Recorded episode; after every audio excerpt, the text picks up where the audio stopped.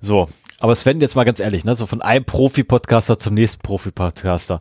Mach doch mal das Intro.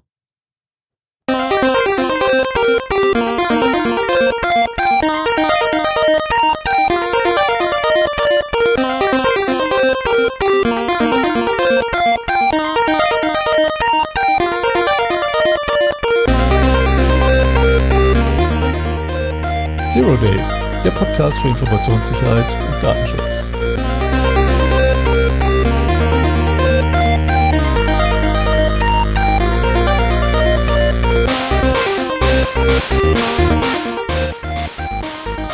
Alle ein, zweimal im Monat äh, setzen sich der Stefan und der Sven zusammen, um über aktuelle News und allgemeine Themen rund um IT-Security und Privacy zu reden. Hallo Stefan. Hi Sven!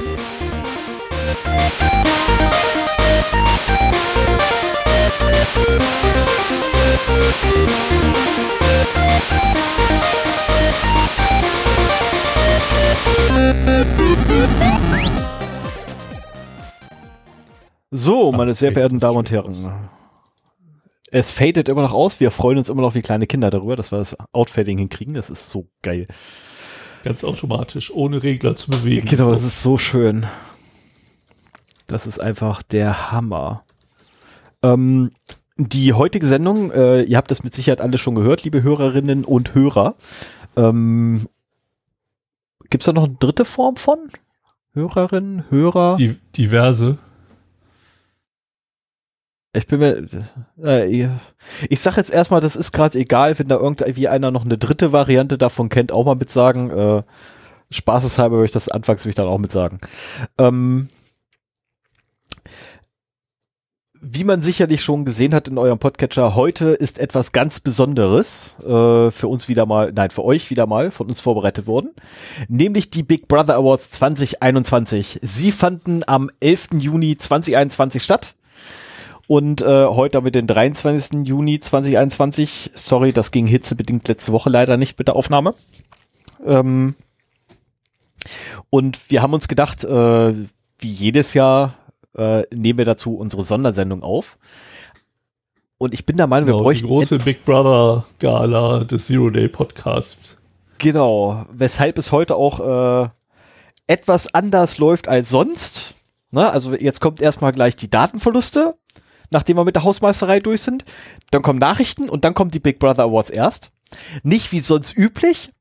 Datenverluste, also Hausmeisterei, Datenverluste, News und dann Thema. Deswegen, also heute, heute läuft alles ein bisschen anders. Ne, ähm, ich hoffe, ihr werdet es verkraften und überstehen. Ähm, wir haben uns wirklich was vorbereitet für euch, so richtig Action ohne Ende. Ähm, auch wenn Sven gerade sehr un, un ich glaube, so langsam versteht Sven, was ich hier gerade mache. ich erzähle Blödsinn auf sehr hohem Niveau. Nein, ähm, wer unseren Podcast kennt, der weiß, äh, wir kommen jetzt gleich zur Hausmeisterei. Eigentlich sind wir schon mittendrin. Ähm, dann werden wir gleich noch ein paar Datenverluste besprechen, ähm, dann ein paar Nachrichten aufwühlen und aufblättern und durchblättern und dann nochmal ähm, zu unserem eigentlichen Thema des, der Sendung, beziehungsweise des Abends, des Morgens oder des Tages kommen. Äh, und heute sind das halt die Big Brother Awards 2021, weil wie jedes Jahr auch dieses Mal wieder ähm, Digital Courage in Verbindung mit, ich vergesse den ganzen Rest immer, der damit dranhängt. Das sind viele. Ja, das sind einfach echt viele ähm, Organisationen mittlerweile, die damit dranhängen. Ähm, Aber federführend ist Digital Courage, ne? Genau, federführend ist Digital Courage. Äh, der CCC hängt da auch mit bei und ach, da hängt. Ja, das C3 VOG hat zum Beispiel auch das Streaming äh, gemacht dieses Jahr. Wir haben wir haben es endlich mal geschafft, gemeinsam äh, die Big Brother Awards zu schauen. Leider aus aktuellem Anlass äh, nur ähm, im Stream, aber zumindest äh, haben wir die halt zusammen geguckt, nebenbei halt äh, Big Blue Button laufen lassen und uns dazu unterhalten. Und das war so ein bisschen die Vorbereitung für die heutige Sendung, die wir mal zusammen gemacht haben. Ja, dazu dann noch hinterher die Laudatsus nochmal gelesen. Muss man auch machen. Ja. Ähm, und ich muss sagen, die, die diesjährige Veranstaltung, also der Livestream dieses Jahr, ähm, hatte eine echt sehr positive Überraschung, die ähm, meine Arbeitszeit ein wenig verschönert hat. Nämlich der Funk Daddy. Funk Daddy. Moment, ich muss ganz kurz mal in mein Dokument reingucken. ich habe hier irgendwo eine Textdatei extra mit dem Namen. Wenn sie denn aufgeht. Hallo, machst du bitte meine Textdatei auf? Mein Rechner will jetzt meine Textdatei nicht mehr öffnen. Das ist auch sehr schön. Ja, ähm, technische Schwierigkeiten direkt am Anfang des Podcasts, das äh, hat man gerne, das möchte man. So, und zwar war das der, nee, nicht die, da, That's Funky. That's Funky, mit allerdings mit P-H-O-N-E und dann Key mit K-E-Y geschrieben. Ähm, der Typ war cool, muss ich echt sagen. Also der, der Typ war echt super cool. Ähm, den habe ich mir tatsächlich während der Arbeitszeit dann mehrmals auf die Ohren gegeben. Hallo.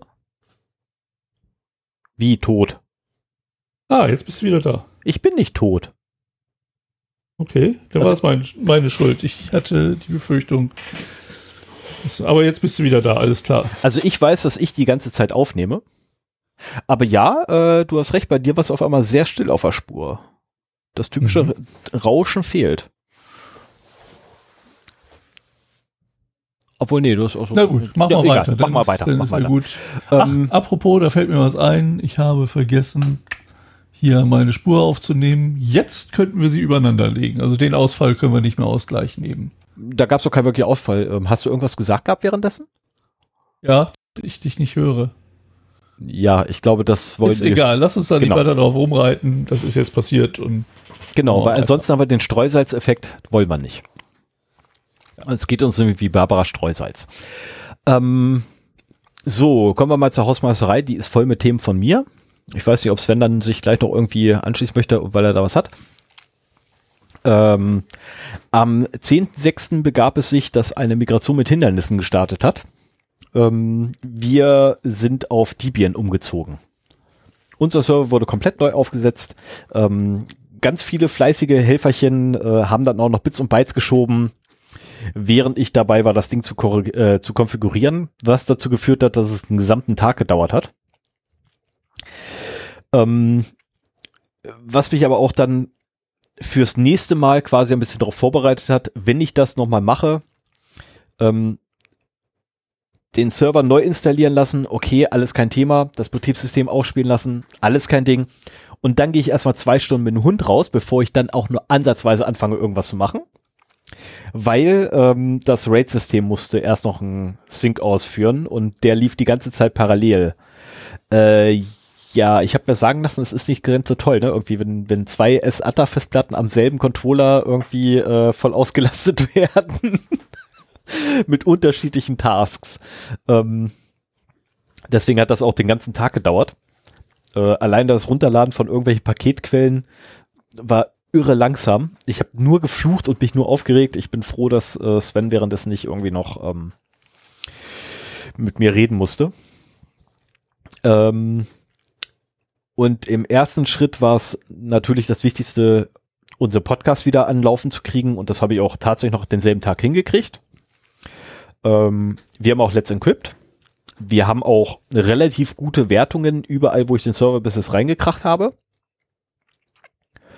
Ähm, aber wir hatten noch keine E-Mail. Die E-Mail kam erst einen Tag später. Weil ich erst um, ich glaube, 20, 21 Uhr oder so, hatte ich erst den Podcast wieder richtig zu laufen. Und da dachte ich mir so, nee. Du hast also, den ganzen Tag da dran gesessen? Ja. Bis mitten in der Nacht hinein. Also tatsächlich irgendwie um eine Uhr morgens bin ich dann ins Bett gegangen. Das ist so, ich habe da noch Vorbereitungen getroffen gehabt für den nächsten Tag und dann und den nächsten Tag wiederum innerhalb von zwei Stunden war der E-Mail-Server wieder komplett da. Ähm, zumal es auch noch Probleme gab mit, dem, ähm, mit dem Podcast. Äh, ja, äh, wenn ihr euren Podcast mit einem Backup, also mit einem händischen Backup sichert, sprich eure Datenbank exportiert und äh, euer, euer Webverzeichnis wegkopiert. Echt guter Tipp. Prüft mal nach bei eurer Neuinstallation, ob ihr zufälligerweise das Modul für Rewrite äh, eingeschaltet habt. Wenn nicht, könnte es sein, dass da ein bisschen was nicht geht. das war das Problem, auf dem, äh, auf das ich dann gestoßen bin. Ähm, und nach ewig muss das nicht auch mit dem Zurückspielen der, der Serverkonfiguration eingeschaltet sein? Ja, wenn ich ein Ubuntu drunter liegen, äh, liegen gehabt hätte, hätte ich einfach nur die Config komplett drüber schieben können. Okay. Das funktioniert aber nicht mehr. also, Ah. das funktionierte nicht mehr. Jetzt funktioniert das wieder. Also sollte ich den Rechner nochmal komplett neu machen müssen, dann geht das jetzt schneller, weil äh, einfach das Backup nehmen äh, oder nein, anders, alles aus dem Backup kommt, einfach dahin packen, wo es hergenommen wurde und alles läuft wieder. Und die Pakete Aber auf einspielen. jeden Fall kann man auch sagen, wir haben hier Recovery und Restore erfolgreich getestet. Also du. Mal wieder, da- ja. Ich war nur der ungeduldige Fachbereich, der darauf gewartet hat, dass er endlich fertig ist. Und warum das denn alles so lange dauert, ist doch alles kein Hexenwerk heutzutage mehr. Das war so super. Weil ja. als Stefan ganz stolz ankam mit seiner A-Plus-Bewertung bei SSL Labs und ich gesehen habe, dass zwei Werte noch auf 80 Prozent standen, musste ich auch erstmal meckern. Das geht auch besser. Man muss sie nur ein bisschen treten. Jetzt haben wir viermal 100 Prozent bei SSL Labs. Ja, so muss es gehen, ne? Und dann habe ich auch Naja, gleich und selbst, äh, seit Monaten redet Stefan von dieser Servermigration. Jetzt haben wir sie hinter uns. Richtig, und, im Und selben Zuge haben wir auch gleich noch merkt man nichts davon. Es läuft einfach nur alles wieder wie vorher. Ja, aber wir haben ja auch noch dafür gesorgt, dass wir ähm, beim Mozilla Observatory ein relativ gutes Ranking haben. Ja. Besser als mein Arbeitgeber. ähm, weil nämlich mein Admin, äh, also ich, ich triez ja immer, oder na, wir triezen uns immer gegenseitig, was die Rankings angeht. Ähm, und ich habe ein besseres Ranking als er. ich finde das so gut. ähm, ah, das mit dem Kabel. Ich muss mir irgendwas einfallen lassen mit dem Kabel vom Headset. Fällt mir jetzt gerade auf. Das ist jetzt starrer. Ähm, ich habe ein neues Headset. Ähm, muss ich mich noch dran gewöhnen. So, dann habe ich aber noch äh, im Zuge unserer Migration kam noch eine Frage auf bei mir, die ich noch nicht beantwortet gekriegt habe.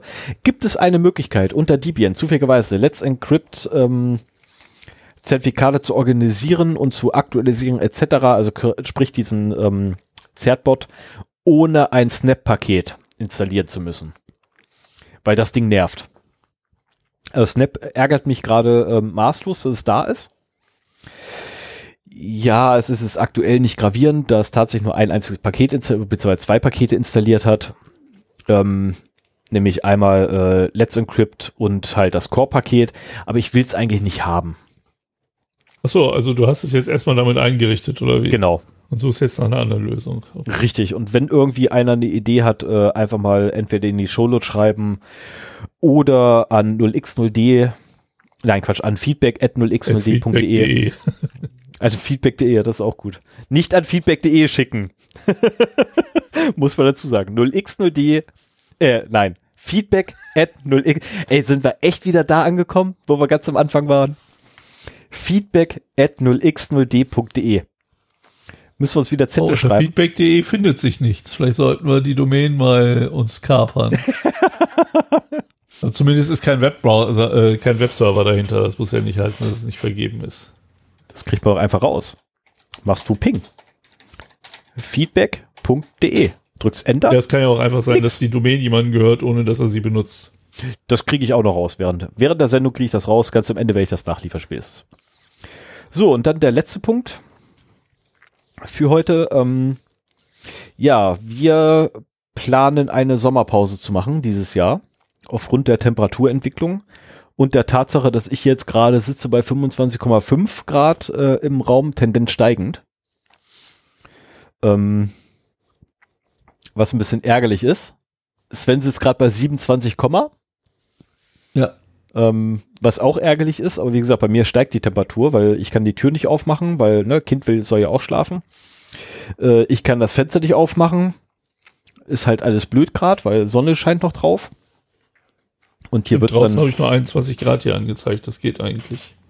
das wäre super. Also wenn ich das Fenster aufmachen könnte, wäre klasse, aber dann ähm, habe ich das Problem mit dem Wind auf dem Mikro. Das ist auch scheiße, weil ich dann direkt im Luftzug sitze. Ja, und Straßengeräusche und sowas. Ja. Ne?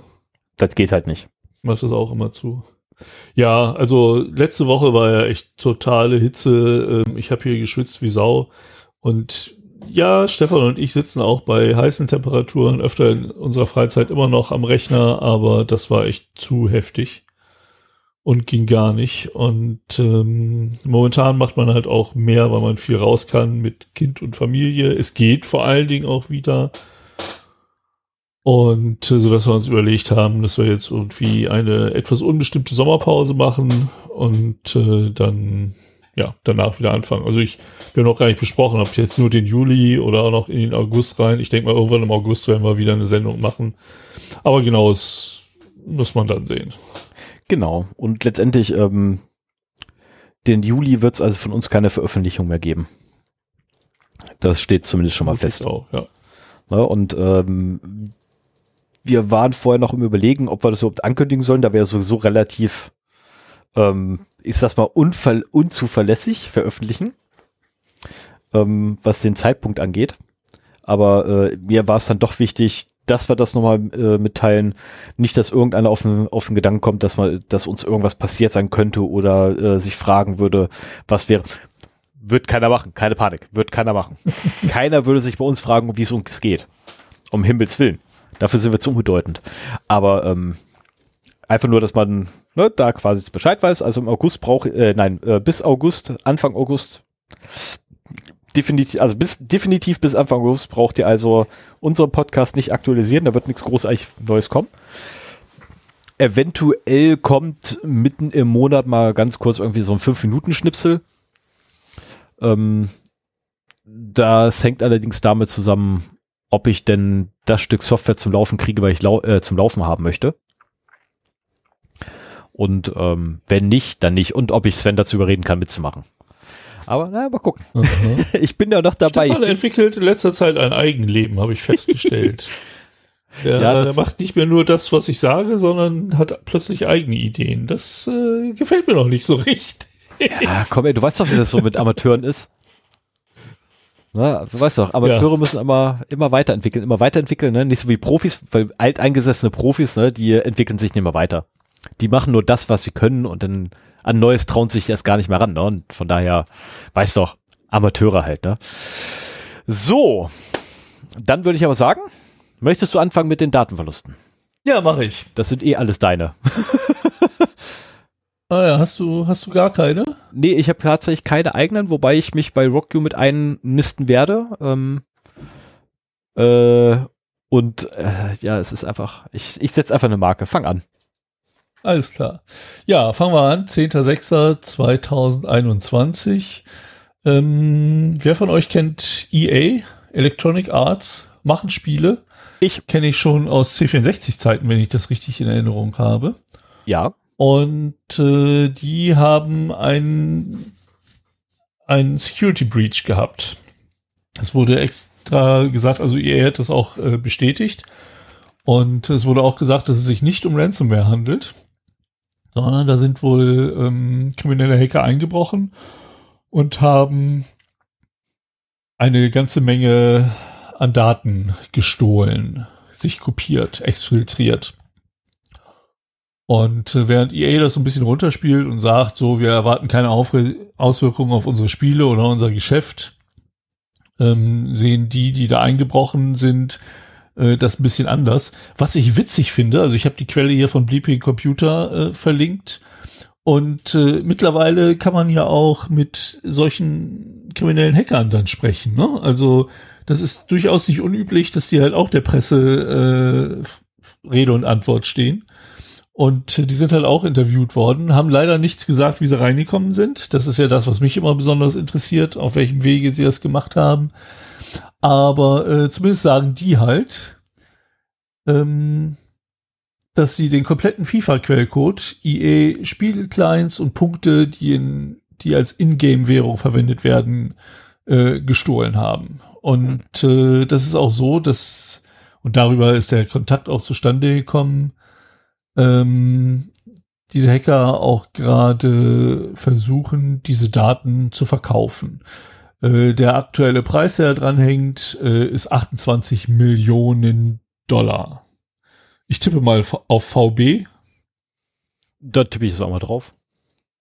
Aber das ist schon ganz ordentlich und ich glaube, wenn, wenn die Daten wirklich so viel wert sind, dann äh, wird das durchaus Einfluss auf EA haben.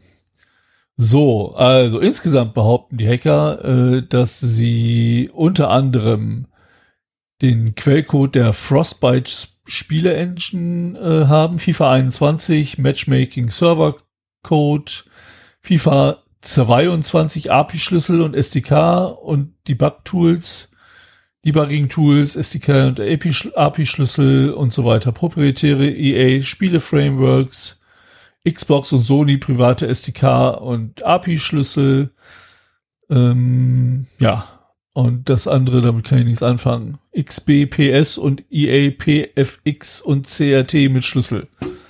Hast du eine Ahnung, was es ist? CRT ist das Certificate.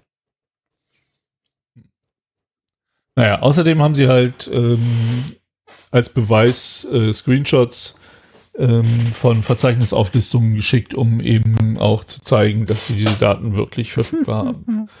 Mal gucken, wie sich das bei EA weiterentwickelt. So, 11.06. Da kommen wir zu der Serie, äh, ich glaube, das ist auch wieder Zerforschung, ne? Jawohl, genau. Was die Zerforschung diesmal kaputt gemacht hat. Was hat die Zerforschung äh, oder nein, welche, welche Testzentren oder Testzentren Software die Zerforschung äh, in dieser Folge kaputt gemacht hat. Ähm, diesmal geht es um circa 80.000 Testergebnisse, ähm, die bei vier verschiedenen Testzentrumsfirmen äh, potenziell offen gelegen haben, zumindest. So. Und also das ist auch wieder, was, was es, es klingt immer so, so einfach, wenn die das beschreiben. Auch, äh, das ist jetzt noch nicht mal schwierig, da dran zu kommen. Man muss halt nur suchen und eine gewisse technische Ahnung haben. Ähm, zum Beispiel ist es halt so, dass du das Testergebnis per SMS bekommst. Ne? Also ist ja sehr oft so, du registrierst dich da, lässt deine Telefonnummer da, äh, machst dann den Test, kannst dann schon mal gehen und wenn das ausgewertet ist, ähm, bekommst du halt einen Code auf dein Handy geschickt und damit kannst du es abrufen. So, und äh, der ID, der dann zum Zugriff auf das Testergebnis berechtigt, ohne weitere Abfragen, ist halt, hat halt sechs alphanumerische Zeichen. So, und das hm. sind äh, 57 Milliarden Kombinationen, die dann möglich sind. Das klingt erstmal viel, aber für Computer ist es jetzt nicht so wahnsinnig schwierig, alle mal durchzuprobieren. Und damit hat man halt so prinzipiell schon mal die Möglichkeit, von allen Testkandidaten äh, die Testergebnisse zu bekommen. Dann kommt noch dazu, dass der API-Key des Mail-Services, den die Software benutzt, im Source-Code der Seite ist. Warum auch immer. Wahrscheinlich, weil die Seite irgendwie selbstständig eine E-Mail schicken soll oder so. Ich habe keine Ahnung. So, das heißt, damit können für die positiven Testergebnisse, die ähm, dann nochmal verschickt werden, ähm, oder damit war Zugriff auf das Postfach äh, von dieser Software möglich. Und da, da drin waren halt alle positiven Testergebnisse, die nochmal extra gemeldet worden sind. Und ähm, da hat man natürlich vollen Zugriff auf äh, alle Daten. In den E-Mails standen auch Links zu den Testergebnis-PDFs. Und damit waren halt bei den positiv getesteten, muss man dazu sagen, folgende Daten zugänglich. Name, Geschlecht, Geburtsdatum, Adresse, E-Mail-Adresse, Telefonnummer und Testergebnis. So. Und ähm, dann kommt noch dazu, dass äh, eines dieser vier Testzentren, nämlich coronatestrv.de, nach dem Test auch einen QR-Code verschickt, womit man dann auf äh, die Testergebnisse Zugriff hat. So dass man sich die runterladen kann. Und das Problem ist nur, dass, also so, so ein QR-Code sind ja im Prinzip nur kodierte Daten. Da kann irgendwas drin stehen. Es gibt bestimmte Format, ähm, Templates dafür, aber in dem Fall ist da halt in erster Linie ein URL dahinter. Und dieser URL hat bestimmte Parameter. Und diese Parameter sind zum Beispiel, wann der Test durchgeführt wurde, an welcher Teststation, das Ergebnis und der Name des Testlinks zum Beispiel. Das heißt also, wenn man erstmal weiß, wie das Format von diesem URL ist, ist der QR-Code auch völlig scheißegal. Dann kann man sich halt sein positives Testergebnis selber äh, besorgen, ohne dass man je beim Test gewesen ist. Dann nimmst du dir halt den URL, wechselst den Namen zu deinem eigenen aus, machst noch den, das Testdatum. So, nächsten Tag brauchst du halt wieder einen Test, machst, druckst du dir halt einen aus mit dem Testdatum einen, spät, einen Tag später und so weiter. Oh, und ähm, zumindest zum am 11.06. wurde der Artikel hier von Zerforschung äh, gepostet und äh, obwohl der Anbieter von diesem Problem wusste, hat er es bis zu dem Datum zumindest, ich weiß nicht, wie es jetzt ist, äh, nicht gefixt. So, die konnten sich also selbst dann noch, als sie es schon gemeldet hatten, weiterhin ein negatives Testergebnis äh, selber ausstellen. Also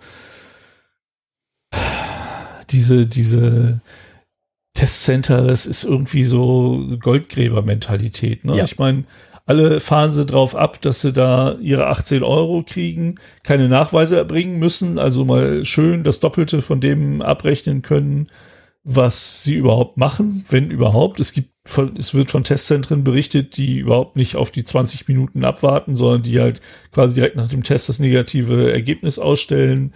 Dann arbeiten die alle mit einer Software, die so dermaßen mit der heißen Nadel gestrickt ist, dass man die relativ, also das sind Sachen, wo ich mir denke, wenn ich mich damit beschäftigen würde, hätte ich das unter Umständen auch finden können. Und äh, das ist etwas, ähm, also ich, ich habe halt keine Skills, was das angeht. Ne? Ich bin so, so ein Hacker in der Theorie. Ich, ich kenne viele Angriffsmöglichkeiten, aber ich mache davon nicht viel.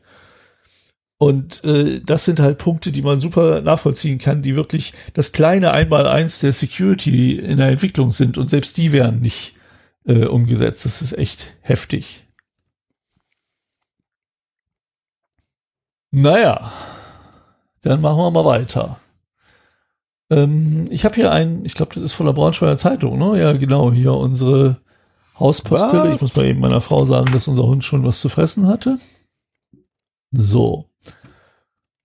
Ähm, wir sind ja hier in der Nähe von Wolfsburg und deswegen wird auch äh, immer sehr intensiv berichtet, wenn irgendwie Volkswagen äh, betroffen ist, denn äh, ja, die ganze Region lebt von Volkswagen, muss man einfach mal so sagen. Ne? Wir sind, wir haben Werk in Braunschweig, in Wolfsburg, in Hannover, in Salzgitter ist auch noch was und die ganzen Zulieferfirmen sitzen hier und so weiter. Also das, das heißt, äh, betrifft halt schon die Region. Es ist halt ähnlich wie äh, damals im Ruhrpott, wo alle von der Kohle abhängig waren. Ja. Oder von der Kohleindustrie. Und so ist es bei uns halt mit der Automobilindustrie. Ähm, wir, wir hängen ja auch an ihrem Gesäuge. Mit, wir ja, beide mit unseren Arbeitgebern. Ich sagte jetzt nicht so. ich schweige. Aus. Ja, und da wurde am 11.06. Äh, berichtet, dass äh, mehr als 3,3 Millionen Kundendaten über ein Jahr lang ungesichert im Netz zugänglich gewesen sind. So, unter anderem sind auch vertrauliche Daten äh, betroffen. Ähm, Volkswagen gibt halt an, dass das äh, eine Panne bei einem Geschäftspartner war und äh, dass es sich beim Großteil der Daten laut VW lediglich um Kontaktinformationen handelt, was wo ich nicht sehe, warum man dieses lediglich da reinschreiben muss.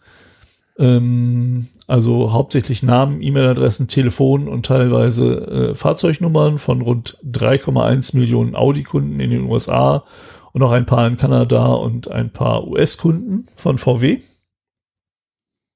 Ähm, aber es finden sich auch äh, vertraulichere Daten von ungefähr 90.000 Audi-Kunden dabei, äh, Führerscheinnummern, teilweise auch US-Sozialversicherungsnummern und so weiter.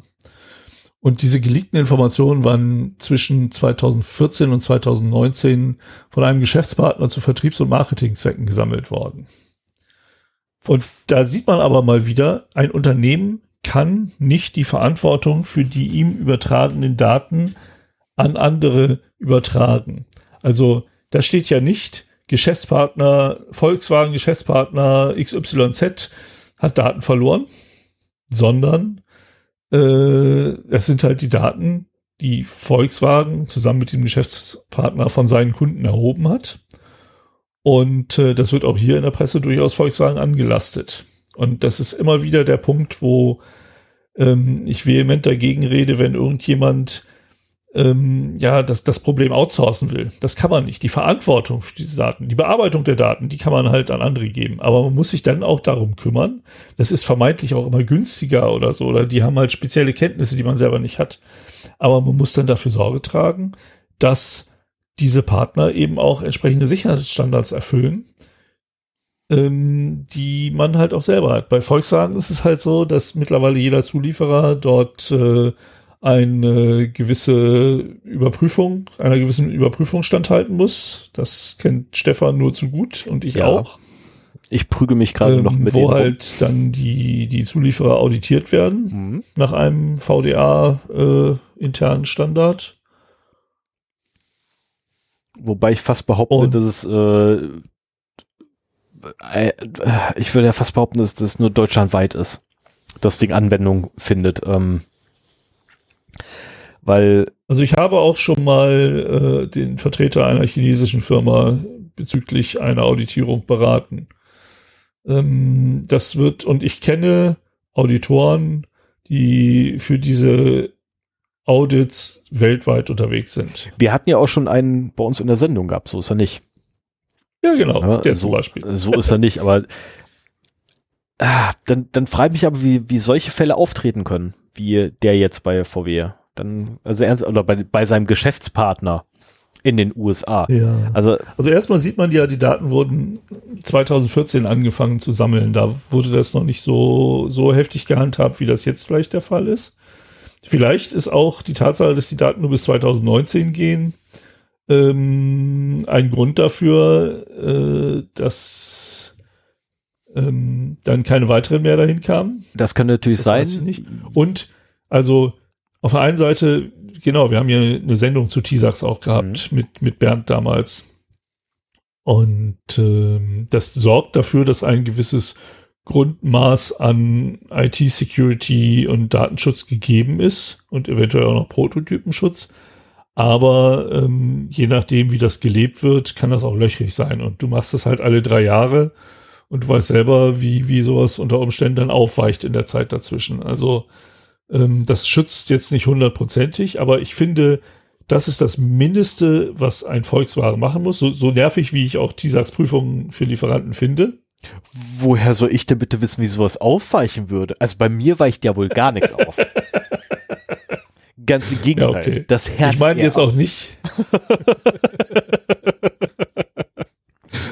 Entschuldige, wenn ich dir auf die Füße getreten bin. Nö, bist du nicht in keinster Art und Weise. Nein, aber, aber, äh. aber, es ist halt alle drei Jahre und dann äh, wird halt da entsprechend ähm, der Stand festgestellt, teilweise halt auch nur über Telefoninterviews und Dokumentenlage oder so. Und ähm, da ist halt dann noch auch viel Spielraum immer noch misszubauen, sagen wir es mal einfach so. Ich habe mit einem äh, mit einem Auditor gesprochen gehabt und äh, habe mir auch gesagt, alle drei Jahre ist so eigentlich viel zu lange. Ne, ich meine, die meisten Unternehmen äh, oder äh, wo nee, ist verkehrt, meine, meine Wahl, es gibt doch mit Sicherheit auch Unternehmen, ähm, die dann drei Jahre oder zwei, 2,8 Jahre gar nichts machen, ja. dann einfach nur alles einmal aktualisieren, rüberschmeißen und danach wieder gar nichts machen. Und ähm, der Auditor sagte mir dann, ja, die gibt's weißt du, ähm, weit verbreitet wird, sagte, dazu darf ich nichts sagen. Weißt du, alles klar. Akzeptiere ich die Aussage. Interessant wäre ja, ähm, was sie machen, wenn sie auf sowas stoßen. Ja, das ist, äh, das ist tatsächlich so ein, ja, das, das, ja, das ist eine interessante Frage. Das wäre so ein, so ein Fall, wo man eventuell noch mal Bernd reinholen müsste. Ja, aber wenn er es dir im äh, nee, Moment, Moment, Moment. nicht sagen darf, dann darf Bernd das hier auch nicht. Ja, Moment, es geht jetzt um die Frage, es geht jetzt gerade um die Fragestellung, was macht man eigentlich als Auditor, wenn man so ein Unternehmen hat, was alle drei Jahre nur mal die, Daten die Datenlage aktualisiert, ohne wirklich was zu tun? So, das ist gerade die Fragestellung. Nicht, ob es die gibt. Natürlich gibt es solche Unternehmen. Damit, damit, ja. Da mache ich mir auch keine Illusionen. Also um Himmels Willen. Natürlich gibt es solche Leute. Ne, ähm, jeden erdenklichen Blödsinn, den man sich vorstellen kann, macht definitiv irgendwo irgendwann mal einer. Ähm, aber deine Frage war ja gerade explizit, äh, was ein Dienstleister da macht oder ein Prüfdienstleister macht, wenn er bei einem solchen Unternehmen ist und genau ihm dieses auffällt, dieses Verhalten. Ich, ich glaube, ein routinierter äh, Prüfer weiß damit umzugehen und die Finger in die richtigen Wunden zu legen. Aber ich meine, wenn es formell alles okay ist, dann ist halt auch die Frage, kann er, dann weiß er zwar so von wegen, na super, jetzt haben sie das alles für mich vorbereitet, aber passiert ist nicht wirklich was. Hm. Naja. Na, ich mach mal weiter. Spekulieren ja, mach mal. bringt hier ja auch nichts. Nee, komm mal, ich habe noch einen Datenverlust, der nicht, der irgendwie ein bisschen anders ist als die anderen. Und zwar vom 12.06.2021. Ähm, da ist durch die Presse gegangen, zumindest durch die IT-Presse, dass ein, wieder mal eine riesige Passwortliste veröffentlicht worden ist. Mit 8,4 Milliarden Passwörtern. Und das wurde auch freudig aufgeschnappt und äh, weitererzählt. Ähm, ja, es wurde eine Datei ähm, öffentlich bereitgestellt, die halt so viele Wörter enthält. Das ist aber eine Zusammenstellung, eine Kompilation. Also erstmal sind es nur Passwörter. Das ist jetzt nichts, wo Accounts drin sind, also keine 8,4 Milliarden Accounts. Das wäre halt eine ganz andere Größenordnung. Und äh, es sind halt nur Passwörter oder mögliche Passwörter. Also es wurde zum Teil auch, äh, sind da Texte aus der Wikipedia drin und so weiter. Also es ist jetzt keine Liste, mit der man wirklich gut Systeme irgendwie aufmachen könnte, Accounts knacken könnte oder so.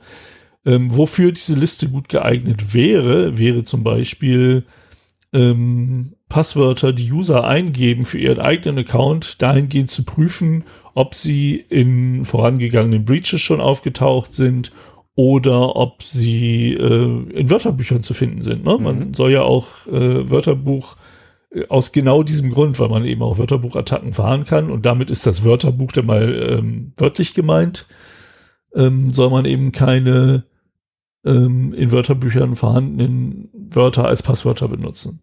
Und das wäre eine Möglichkeit, das, aber ich glaube, der Aufwand, 8,4 Milliarden Wörter jedes Mal zu durchsuchen, wenn jemand ein neues Passwort eingibt, ob das da drin ist, ist halt auch schwer. Da gibt's auch andere ähm, da gibt's andere Wortlisten, die deutlich kleiner sind und den Job auch erfüllen. Es gibt auch eine API, äh, so viel ich weiß, von Have I Been Pawned. Richtig. Ähm, was vielleicht der einfachste Weg ist. Wer die nicht benutzen will, ähm, es wird ebenfalls eine leicht gehashte äh, Komplettliste von Have I Been Pawned angeboten, die man sich holen kann. Ja. Wo tatsächlich alle ähm, Unique-Passwörter, ähm, ja, alle Unique-Passwörter drin sind. Ähm, oder alle Passwörter als Unique-Item drin sind. Äh, wie gesagt, relativ leicht gehasht äh, mit einem extrem schnellen Algorithmus, sodass man auch wirklich schnell drüber fräsen kann, wenn man es denn möchte. Ähm, Wofür gehasht, diese... Wie bitte? Hm? Nee, mach weiter. Äh, gehasht sind sie natürlich aus dem Grunde, dass er die Passwörter nicht im Klartext anbieten möchte.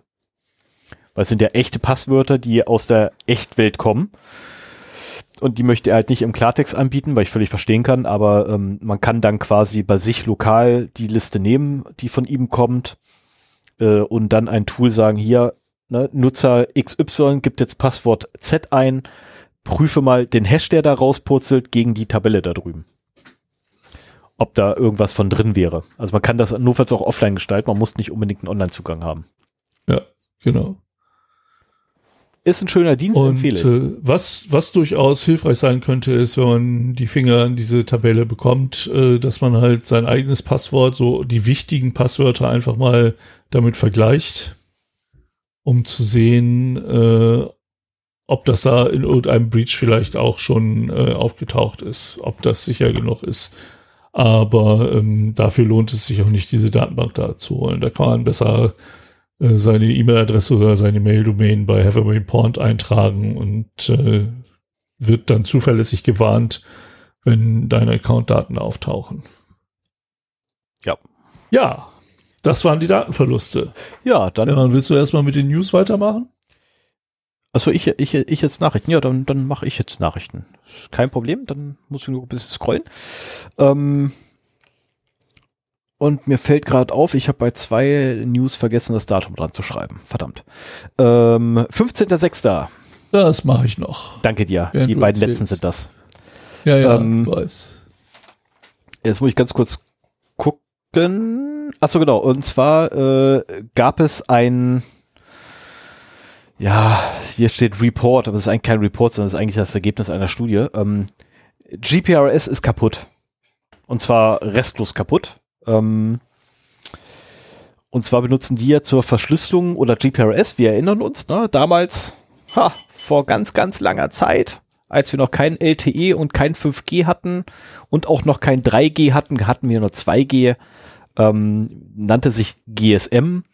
Auf das GSM-Netz hat man dann gesagt, gehabt, ah, hey, wir können auch paketbasiert Daten von A nach B schieben. Das nannte sich dann äh, Global Packet Radio Standard. Ähm, GPRS. Das wiederum äh, wurde dann nochmal ein bisschen aufgebohrt, um die Bandbreite zu erhöhen, indem man einfach mehrere Kanäle aufgemacht hat. Nannte sich dann Edge. Ähm, die Daten waren standardmäßig oder die Datenverbindungen waren standardmäßig ähm, verschlüsselt mit GA1 und GA2 und äh, die hatten allerdings, und das war auch relativ bekannt, dass die halt ein, ein Problem haben. Ähm, also in späteren Zeiten war es relativ bekannt, dass GPRS damals ein Problem hatte mit seiner Verschlüsselung. Ah, jetzt komme ich mit den Zeiten durcheinander. Zeitreise ist echt eine böse Erfindung. Kommen wir ganz still durcheinander bei. Ähm, ich hoffe, jetzt kriege ich das richtig hin. Äh, also, GPRS hatte vom ersten Tag an in seiner Verschlüssel oder in den verschlüsselt Verschlüsselungsalgorithmen Fehler drin, die es Diensten ermöglicht haben, diese Verschlüsselung im Nachhinein extrem leicht zu brechen, weil nämlich die Schlüssellänge runtergedampft wurde auf trivial. Und jetzt hat man rausgekriegt, dass das mit voller, Abs mit voller Absicht passiert ist ähm, und auch nie gefixt wurde. Und ähm, das Ganze gewinnt jetzt ein bisschen an Brisanz, weil äh, diese Verschlüsselungsalgorithmen immer noch in unseren Mobilfunknetzen vorhanden sind, nämlich gerade bei GPRS, das ist das, wenn bei euch dann im Telefon angezeigt wird 2G äh, oder Edge, ähm, weil bei euch einfach mal die Verbindung oder die Verbindungsqualität zu miserabel ist. Äh, ich kenne ein Haus gar nicht weit von mir entfernt, da habe ich grundsätzlich nur 2G und selbst das nicht vollständig. Äh, und da dürft ihr der Verschlüsselung des Netzes nicht mehr trauen in keinster Art und Weise, weil das Ding quasi nicht mehr verschlüsselt ist. Also mit trivialsten Mitteln kann man da die Verschlüsselung aufbrechen. Äh, ja, und das Schlimme ist, es wird natürlich nicht behoben, sondern äh, anstatt jetzt zu sagen, okay, wir machen jetzt 3, 2G schalten wir ab und lassen nur noch 3G und 4G da. Nee, 3G will man jetzt abschalten und will für die Abdeckung ähm, 2G da lassen, weil 2G, wobei ich sagen muss, dass macht auch Sinn, weil 2G einfach einen höheren äh, Flächendeckungsgrad hat. Also mit 2G äh, deckst du eine größere Fläche ab als mit 3G. Das ist einfach leider so. Ähm, und als gerade in, in, schwach besiedel in schwach besiedelten Gegenden ähm, ist halt 2G immer noch der de facto Standard. Aber wie gesagt, die Verschlüsselung dort ist maßlos kaputt und sehr wahrscheinlich auch mit ähm, voller Absicht damit es halt die Dienste leichter haben. Aber hey, natürlich weiß man ja, ne? Nur, nur chinesische Firmen bauen Backdoors ein in ihre Hardware. Niemals in die Algorithmen. Wer hat den Algorithmus eigentlich doch gleich zertifiziert? Ich glaube, das waren Amerikaner. Ähm, ist es aber reine Spekulation, keine Ahnung, ob stimmt. ähm, so, machen wir weiter. 15.06.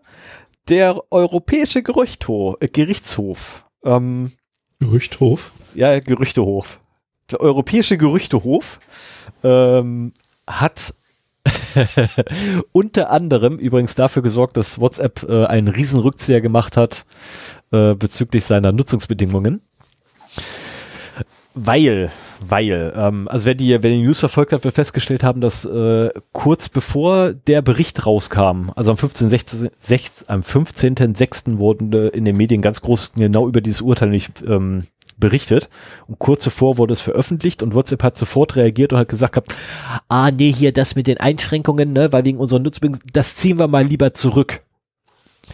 Ähm, meine reine Spekulation dazu ist, weil es aber wunderbar ähm, korreliert, äh, dass dieses Urteil schuld ist, weil nämlich der Europäische Gerichtshof entschieden hat, dass nicht wie aktuell es ja war oder bis zu dem Zeitpunkt immer so war, ähm, Facebook hat seine Niederlassung in Irland, also muss die irländische, die irländische,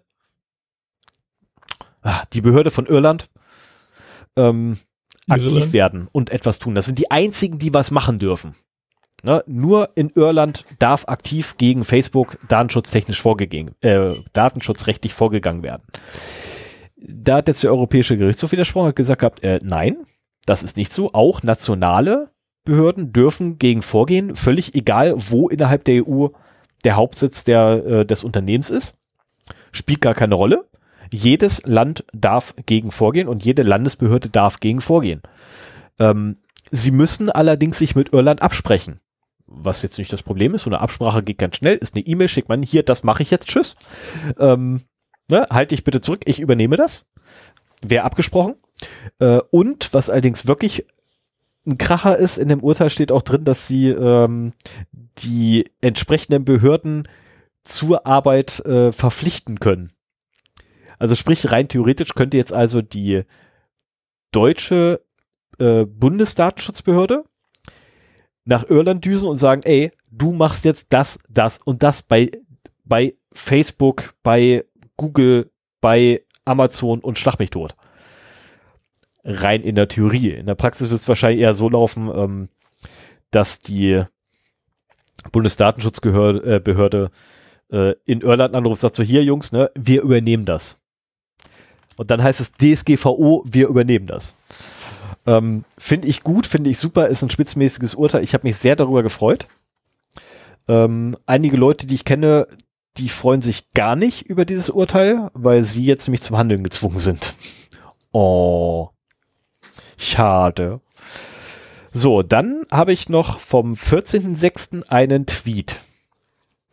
Und zwar die Corona-Warn-App, wenn ich das richtig mitgekriegt habe, kann ja den Impfstatus verfolgen.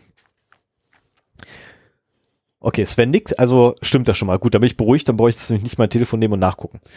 Und es ist ja so, dass man da sein, seine Impfung, äh, seine Zweitimpfung vor allem, äh, mit einem QR-Code äh, abscannt und dann quasi einen Impfnachweis hat in der Applikation 14 Tage nach Impfdatum. Ne, und die äh, Applikation ist auch so nett und sagt so, hier SARS-CoV-2 Impfschutz, vollständiger Impfschutz, Impfschutz, Impfschutz erst in 14 Tagen. Ja, wenn ihr jetzt einfach hingeht und euer Telefon nimmt und da einfach mal das Datum 14 Tage vorstellt, dann habt ihr auf einmal SARS-CoV-2 Impfschutz vollständig. ähm, und äh, Marco Beret, Beret, oh, es tut mir furchtbar leid, lieber Mensch. Äh, ich werde deinen Nachnamen verkehrt aussprechen. Ich tippe mal auf Beret. Ähm, schrieb da noch so einen schönen Satz drunter, wo ich echt gedacht habe, so, ja, das haben wir damals auch gemacht. Ungefähr genauso hat man vor 15 bis 20 Jahren die 30 Tage Testversion von Software geimpft. Ja, du hast einfach immer dein Datum nach hinten geschoben. Es gab sogar kleine Utilities, die äh, sich die Zeit gemerkt haben, die dann das Executable von der Software ausgeführt haben und dann nach einer Minute oder sowas wieder die Zeit zurückgestellt haben, weil die Software nur am Anfang einmal geprüft hat, äh, was für Datum wir haben und ob das noch innerhalb der Testversion ist und danach kannst du ganz normal damit weiterarbeiten, ja. Aber ich, es wird doch zumindest irgendwo auf dem Bildschirm, ich meine, da wird keiner drauf achten, aber es wird doch bestimmt angezeigt, so das Gültigkeitsdatum von bis oder so von der Impfung, so dass man, wenn man aufmerksam hinguckt, unter Umständen doch noch sehen könnte, ähm, dass das noch nicht der Fall ist. Ich meine, das wird keiner tun. Ich habe leider noch keine zweite Impfung und somit leider Ja, auch keinen QR-Code, weshalb ich das noch nicht in die, in die CWA reinwerfen konnte. Ne, ich habe gestern das erste Mal eine Veranstaltung in die CWA reingepackt, beziehungsweise ein, ein Treffen. Das funktioniert gut. Ah, Ja, ja, ich Okay. habe mir einfach, ne, so erstellst dir einfach dein, dein, dein Treffen, sagst dann so, ne, ja, ich will jetzt hier einchecken, dann checkst du da ein und dann hier, ich will auch wen anders einchecken und dann wird der QR-Code angezeigt und wer anders nimmt einfach seine CA, sagt hier, ich will einchecken, scannt den ab und dann läuft das. Äh, mhm. Ist cool. Du kannst sogar, äh, was ich besser finde als bei den meisten anderen, ähm, du kannst sogar von vornherein festlegen, wie lange das Treffen dauert. Ne? Ja, also damit du nie auschecken musst. Ne? ne? Ab dem Moment, wo wir uns begegnen, drei Stunden. Ne? Was bedeutet, in dem Moment, wo du dich dann bei mir einloggst, drei Stunden später bist du wieder aus. Finde ich super. Ich krieg deinen Namen nicht, ich brauche deine Daten nicht. Finde ich klasse. Bin ein, bitte ändern Sie das dämliche Gesetz dazu, ähm, weil Luca nervt mich. Ja, und du wirst halt sehr schnell äh, gewarnt, zumindest wenn derjenige in der CWA sein positives Testergebnis dann Richtig. auch äh, publiziert. Ne? Richtig. So, dann haben wir noch was. 15, äh, 14.06. Oh, ich sehe gerade, ich gehe quasi rückwärts in der Zeit. Ja, ähm, das BKA hat eine schwere Ermittlungspanne im Fall Breitscheidplatz, Attentat. Ähm, wir erinnern uns, ich habe keine Ahnung mehr, welcher von den vielen das war. Breitscheidplatz, das, glaube, das war, glaube ich, äh, Anis Amri, der da mit dem LKW reingefahren ist. Ja, glaube ich auch.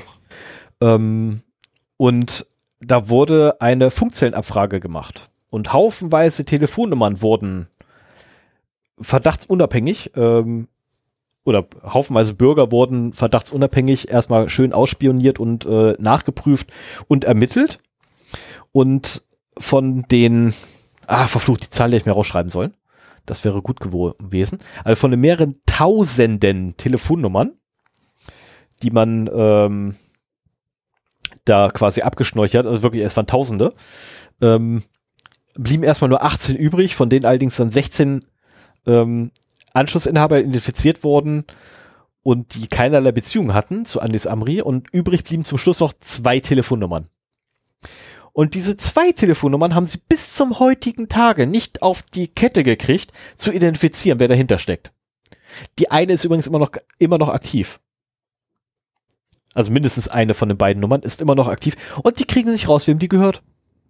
Wo gesagt, ey, kam einer von euch mal auf den Trichter anzurufen? Also, so, sorry, wie ich das so, so ganz, ganz, ganz blöd sage, aber ist da irgendwann mal einer auf den Trichter gekommen, die Nummer zu nehmen und einfach mal anzurufen und zu fragen, wer da drüben ist? Also, ich verstehe es nicht. Davon abgesehen, gibt rückwärts suchen. Ähm, und wenn ich eine Telefonnummer habe, egal von wo die ist, egal aus welchem Mobilfunknetz ist, ich kann zumindest den Provider schon mal eingrenzen. Also bis auf Provider-Ebene komme ich runter. Ne, wenn Sven mir jetzt seine Telefonnummer ja, gibt. Mittlerweile ist es ja auch prinzipiell, zumindest in Deutschland, nicht mehr möglich, ähm, anonyme Telefonnummern zu haben. Richtig. Wobei Richtig. es natürlich Wege gibt und ich denke mal, wenn du wirklich kriminelle Energie hast, dann wirst du die auch beschreiten können, um trotzdem an anonyme Nummern ranzukommen. Sei es, dass du jemandem das Handy klaust, sei es, dass du sie im Ausland kaufst oder sonst was damit machst. Also ich, ich wundere mich halt einfach, dass dort äh, wirklich ne, tausende von Nummern werden abgefragt und äh, zwei bleiben übrig, die nicht identifiziert werden können und ah ja, lassen wir mal. Also, äh, ernsthaft? Immer, ihr, ihr habt die blöde Nummer, das heißt, ihr wisst, aus welchem Land der kommt. Oder wo die registriert ist. Es gibt so Amtshilfe, Amtshilfgesuche. Ja, gut, das dauert aber, halt, ne? Ja, natürlich dauert das. Aber es ist halt äh, wirklich eine. Das ist schon eine ganze Weile her. Ja, ja, genau das ist eben der Punkt, ne? Nach all der Zeit immer noch den Punkt zu haben. Also, hm, das Thema hätte in einem, im mindesten, also im maximal einem Jahr abge, abgedingt sein sollen, abgefrühstückt sein sollen. Aber was soll's. Ähm, so, dann habe ich jetzt noch eine Wahlempfehlung, ne? 11.06. Äh, also wer für Cybersicherheit ist und ähm, für die Nichtausnutzung von Zero Days durch staatliche Behörden etc., der sollte auf keinen Fall irgendeine Partei wählen, wo der Seehofer drin ist. Weil der Seehofer nämlich ganz gerne die Zero Day Exploits ähm, haben möchte und natürlich Hackback möchte er wieder haben. Ja, das Seeopfer lernt es leider nicht. Es tut mir furchtbar leid. Ähm, der Mann ist scheinbar wirklich in keinster Art und Weise resistent dagegen. Ähm, ob er jetzt persönlich Opfer wird, ob er Opfer zweiten Grades ist oder dritten Grades dafür, der rafft's nicht. Also der Typ ist total beratungsresistent scheinbar. Ähm, ja, ich persönlich fordere Seeopfer weg und zwar gestern. Ähm, und damit meine ich nur von der politischen Ebene. Muss ich nochmal klarstellen hier. Ähm, ja, ich also die Bundestagswahl ist, wird für mich sehr, sehr, sehr, sehr schwer. Sagen wir es einfach so. Naja gut, sie wird nicht so schwer, wenn es um die Frage geht, ob man eine Partei mit dem C am Anfang wählen soll. Also du, du machst das hier, oder der, ähm, der Artikel, den du hier verlinkt hast, der macht es halt an Seehofer fest. Aber ich denke mal, das ist die Denke der Mehrheit der C-Parteien, ähm, dass man eben für die Sicherheit durchaus mal ähm, die, die IT-Sicherheit opfern kann und äh, auf solche auf die Nutzung von Zero-Day-Exploits dann eben nicht verzichten kann, um eben Hackbacks durchzuführen und was auch immer. Die haben sich damit nicht großartig beschäftigt. Die denken sich so, ja, das ist eine gute Sache. Wir haben ja nichts zu verbergen. Das, das, das übliche. Ich meine, das ist, also diese Einstellung ist noch nicht mal ähm, nur bei den Parteien mit dem C. Also, Nein, und genau das. Ich glaube, da ja, sind auch andere Parteien genauso anfällig für. Ja, und genau das ist auch der Grund, warum die Bundestagswahl für mich extrem schwer wird. Das Problem ist aber auch, ne, dieser Podcast ist nicht dafür da, um jetzt eine politische Diskussion loszubrechen. ja. Ne, weshalb genau. ich nicht sage, wählt nicht die CDU, CDU, SPD, whatever, sondern einfach sage, wählt lieber keine Partei, wo der Seehofer irgendwie oder Seeopfer in irgendeiner anderen Weise wieder was zu melden kriegt. Ne, ähm, nur so ein kleiner Tipp. Also ich bin wirklich, äh, ich krieg Schwierigkeiten bei dieser Wahl. Also wirkliche Schwierigkeiten, weil ich finde keine Partei mehr, die nicht irgendwo Mist am Stecken hat. Aber machen wir weiter. Aber du darfst auch nicht vergessen, und das und ist jetzt nicht. parteineutral gehalten, das muss ich nochmal eben sagen. Ähm, Trump hat während seines Wahlkampfes dafür gesorgt, Zweifel in den See, in den Köpfen von den politischen Gegnern zu sehen. Und das sehe ich durchaus auch im Wahlkampf hier in Deutschland. Es geht nicht nur darum, sich selbst gut hinzustellen, sondern es geht halt auch darum, vor allen Dingen die anderen schlecht aussehen zu lassen und die, die potenziell die anderen wählen würden, ähm, eher dazu zu veranlassen, zu Hause zu bleiben. Ja. Und äh, vor dem Hintergrund muss man halt auch viele Aussagen filtern. Ähm, Geht wählen. Also um diese Tatsache muss man halt einfach im Hinterkopf behalten, jetzt losgelöst von welchen Parteien ich rede oder sowas. Ich denke mal, das machen auch alle. Aber bei einer, bei, wenn man sich sein eigenes Meinungsbild äh, bildet, muss man das halt im Hinterkopf einfach haben. Ja, das zum einen und zum anderen geht wählen, geht um Himmels Willen wählen. Völlig, ja. da ist ja. mir ehrlich gesagt völlig das egal, wo ihr eure Kreuz macht, geht wählen. Hauptsache nicht bei der AfD. Aber ansonsten genau. geht wählen. Ich glaube, das ist eine politische Aussage, die wir hier sehr gut treffen können. Geht wählen und wählt demokratische Parteien. Punkt. Genau, demokratische Parteien. Ja, das trifft ja. Damit ist die AfD raus. Ja, wunderbar. Super. so, ähm, meine doch nicht letzte. Ähm, 17.06. Oh, doch gar nicht so lange her. Äh, da habe ich geschmunzelt. Also da muss ich echt lachen. Ähm, es ist eine, eine Malware aufgetaucht, die äh, ja etwas anders ist. Also diese Malware ähm, versteckt sich in ausführbaren Dateien von Spielen und Software innerhalb von einschlägigen Seiten. Ähm, ich möchte jetzt nicht zu viel verraten. Äh, und wenn sie dann aktiv wird, dann ähm, tut sie zweierlei Dinge. Zum einen äh, blockiert sie quasi das Ausführen oder nein, zum einen sammelt sie Informationen ohne Ende, nämlich äh, IP-Adresse, Nutzerkennung, wenn sie denn da ist, etc. etc. Ne? Im Idealfall auch noch, wenn da ein GPS-Gerät mit dran ist ähm, und darauf zugegriffen werden kann, auch gleich die GPS-Koordinaten und schickt diese an einen zentralen Server. Was von da aus passiert, keine Ahnung. Und zusätzlich editiert sie die Host-Datei eines Systems, ähm, welche für die lokale Auflösung von ähm, äh, URLs zu IP-Adressen da ist. Äh, sie gibt es auch bei Windows, habe ich gelernt. Ich wusste nicht, dass Windows eine Host-Datei hat. Aber ja, hat sie tatsächlich. Äh, und ähm, dort trägt sie dann so für so, so relativ unbedeutende Seiten, also so The Pirate Bay und, und ach, Torrent Freak und was nicht alles trägt es dann so ja, feste Routen an, die alle auf 127.001 zeigen ähm, und macht damit quasi den Zugriff auf diese Seiten zunichte. Also es ist hinterher tatsächlich nicht mehr, nicht mehr möglich, dorthin zu gehen, weil nämlich jedes Mal, äh, ja, Server antwortet nicht kommt, weil 127.001 ist Loopback. Das ist man selber. Ähm, diese Malware ist also quasi ein, also sie wurde genannt als Vigilante, wurde sie bezeichnet. Ähm, ja, was, mich würde halt interessieren, was passiert mit den Daten, die sie erhoben hat. Werden die jetzt der Strafverfolgungsbehörde ähm, übergeben oder nicht? Äh, wäre Glaub interessant. Ich nicht, weil kein Straftatbestand.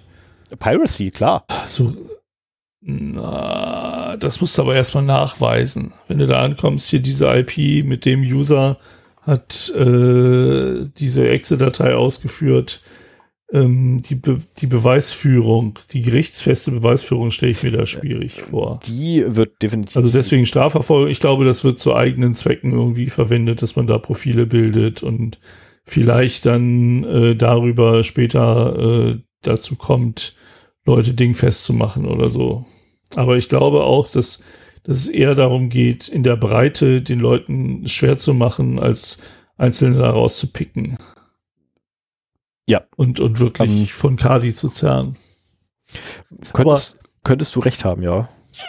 Also eine Sache muss man mal dazu sagen. Wer 2021 noch von irgendwelchen fragwürdigen Seiten Software kopiert und ausführt, ähm, der hat eh ein Problem. Ja. Also ähm, es gibt genug Malware in solchen äh, Sachen. Ich, ich habe jetzt keinen Prozentsatz, was ich ich habe keine Möglichkeit, da wirklich eine Schätzung zu machen. Aber das Risiko ist viel zu hoch, aus illegalen Quellen Software auf seinem Rechner auszuführen. Das war eine Zeit lang, hat man das halt gemacht. Und ähm, will mich da auch nicht ausnehmen. Das ist aber schon sehr lange her. Das ist verjährt, jawohl. Und ähm, ich habe ja auch schon mal die Geschichte erzählt, dass ich im Nachhinein alte Archive mal mit dem Virenscanner wieder äh, gescannt habe und da ganz viele Warnungen hochpoppten ja. von äh, Sachen, die mittlerweile mein Virenscanner kennt, damals aber noch nicht.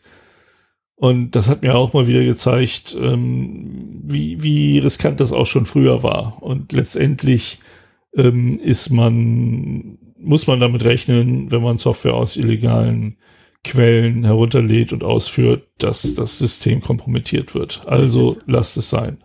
Es ist für, für die CISOs der Unternehmen wichtig, äh, darauf zu achten, dass die Angestellten das sie machen, um eben auch nicht ein, eine Backdoor ins Unternehmensnetzwerk zu schaffen. Und für einen privat ist es halt auch wichtig, ähm, wenn ihr nicht irgendwann Opfer von Ransomware werden wollt oder äh, massenhaft euch an äh, DDoS-Attacken oder Spam-Versand beteiligen wollt, dann lasst das einfach sein und äh, nehmt Freeware-Alternativen. Es gibt für alles gute Freeware-Alternativen. Achtet immer daraus, darauf, aus den regulären Stores oder von den Herstellerseiten das herunterzuladen. Mhm. Ähm, es gab bei Semper Video war jetzt ein Beispiel, da hat er gezeigt, dass sogar eine Herstellerseite so gut nachgemacht wurde, inklusive einer äh, geeigneten Domain, dass darüber eben auch dann äh, Malware ausgeliefert worden ist. Und die war so gut bei Google platziert, dass du die zuerst bekommst, wenn du nach der Herstellerseite suchst. Ich weiß jetzt nicht mehr, was das war, aber ähm, hoffentlich war also es nicht Taxman. Man muss auch genau auf was? Hoffentlich war es nicht Taxman. Nee, nee, nee, okay, da muss man beruhigt. genau aufpassen, ähm, dass man halt wirklich vom Hersteller das runterlädt. Ansonsten hat man ein Problem. So, komme ich jetzt aber tatsächlich zu meiner letzten. Ja. Ähm, dritter, sechster. Äh, ja, ähm, Schlangenöl. Es geht wieder mal um Schlangenöl. ähm, habt ihr euch nicht auch schon mal gefragt, was eigentlich mit euer oder wie ihr eure Ethereum Wallet explizit und sicher und gut schützen könnt? Wie ihr eure Ethereums schürfen und sicher lagern könnt? Macht euch jetzt keine Gedanken mehr darum. Norton liefert. Norton hat jetzt tatsächlich ein Produkt auf den Markt gebracht, ähm, mit dem sie quasi Ethereum auf eurem Rechner schürfen und dann in eurer Wallet sicher ver ver verschließen. Sind die bescheuert? Ich meine, ich hatte, ich, ich, ich kenne Ransomware oder, oder Malware, die Ethereum meint. Aber was ich noch nicht kannte, war eine Antivirenlösung, die Ethereum meint. Sind denn die geistesgestört? Ey, ernsthaft, also ich, ich verstehe also es. Gibt, ich, es gibt teilweise auch Webseiten, die das machen, so nach dem Motto, hier, wir verzichten auf Werbung. Dafür, genau, dafür nutzen wir ein bisschen deiner CPU-Power, um äh, nach, Bit, äh, nach Kryptowährung zu meinen. Ja, aber das, das also eine Antivirenlösung. Es ist eine verfickte Antivirenlösung. Ist, ist denn diese Antivirenlösung wenigstens kostenlos, dass sie ihren ja. Umsatz damit machen? Die sollte kostenlos sein. Und wird einem das vorher kommuniziert? Wenn ich das so richtig in Erinnerung habe, ist das kostenlos, ja. Und also wenn sie das sagen, dass sie es so machen. Norton Lifelock ja nennt okay. das. Äh, kann man sich das halt aussuchen. Ähm, Was? Und zwar Norton Lifelock, äh, ne, die, ähm, die äh, Consumer Products von Broadcom, äh, Broad, Broadcom ähm, nicht wollte, äh, als es um Symantec ging. Also Symantec wurde ja aufgelöst und wurde verkauft und äh, den ganzen Kram, der Broadcom damals nicht haben wollte, äh, ist er aufgegangen in Norton Lifelock. Und ähm, als Feature von Norton 365 Security haben sie jetzt halt angefangen, Ethereum zu meinen. Mhm. Ja, ohne Worte. Ja, man versucht halt seinen Rechner immer, also gerade bei Antivirensoftware, da will man ja eigentlich, dass die schlank ist und nicht den Rechner belastet. Auf der anderen Seite, wenn sie das so machen wie, ähm, wie heißt diese Software, die äh, SETI at Home, genau. Wenn die das so machen wie SETI at Home, so nach dem Motto, wenn der Rechner nicht benutzt wird oder wenn der äh, Screensaver an ist, dann schürfen wir nach Kryptowährung. Boah. Also, wie gesagt, wenn sie es wenn sie es wirklich klar kommunizieren, dass sie das machen und das Produkt deswegen umsonst ist, meinetwegen. Also ich würde es mir nicht holen, auf keinen Fall. Nee, definitiv nicht. Aber als, als Weg, als alternativen Weg, ich meine, welche Möglichkeiten hast du denn, ähm, Software zu bezahlen? Entweder gibst du da Geld hin oder du gibst deine Daten dahin. Und jetzt gibt es halt noch einen dritten Weg, äh, du gibst deine CPU-Power dahin. Äh, ich würde sogar fast behaupten, ähm, dass dieser ganze Mist Geld kostet. Es ist Norton. Ne? Es, ist, es ist ein Norton-Produkt. Ja, und ich meine, es ist Norton, es muss auch deinen Rechner langsamer machen. Richtig, es muss dann, äh, ne, die, vielleicht, vielleicht ist das der eigentliche Grund dahinter. So, die Virenscanner von Norton oder die, die heutigen Rechner sind so potent geworden oder die Virenscanner von Norton so schlank und effektiv, dass Norton einfach dein System nicht mehr verlangsamt. Dann muss was Neues her. Das stimmt, ja. Das stimmt. Ja, jetzt, wo, das, jetzt, wo du das sagst. Siehst du, ja. jetzt macht alles plötzlich Sinn. Auf Stefan. einmal, ja. Ja. Jetzt, wo du sagst. Aber gucken wir doch mal kurz Preise. Ja, 25 Dollar bis zu 100 Dollar. Ja. Kostet kein Geld. Nee. Überhaupt nicht. 25, äh, ja, dann macht es keinen Sinn. Also, es ist ein, wie gesagt, wenn es stumpf. Ja. Aber ich glaube, du wirst da auch nicht so viel Kohle mitmachen können. Ne? Ich meine, ja. auch wenn du auf Tausenden von Rechnern bist.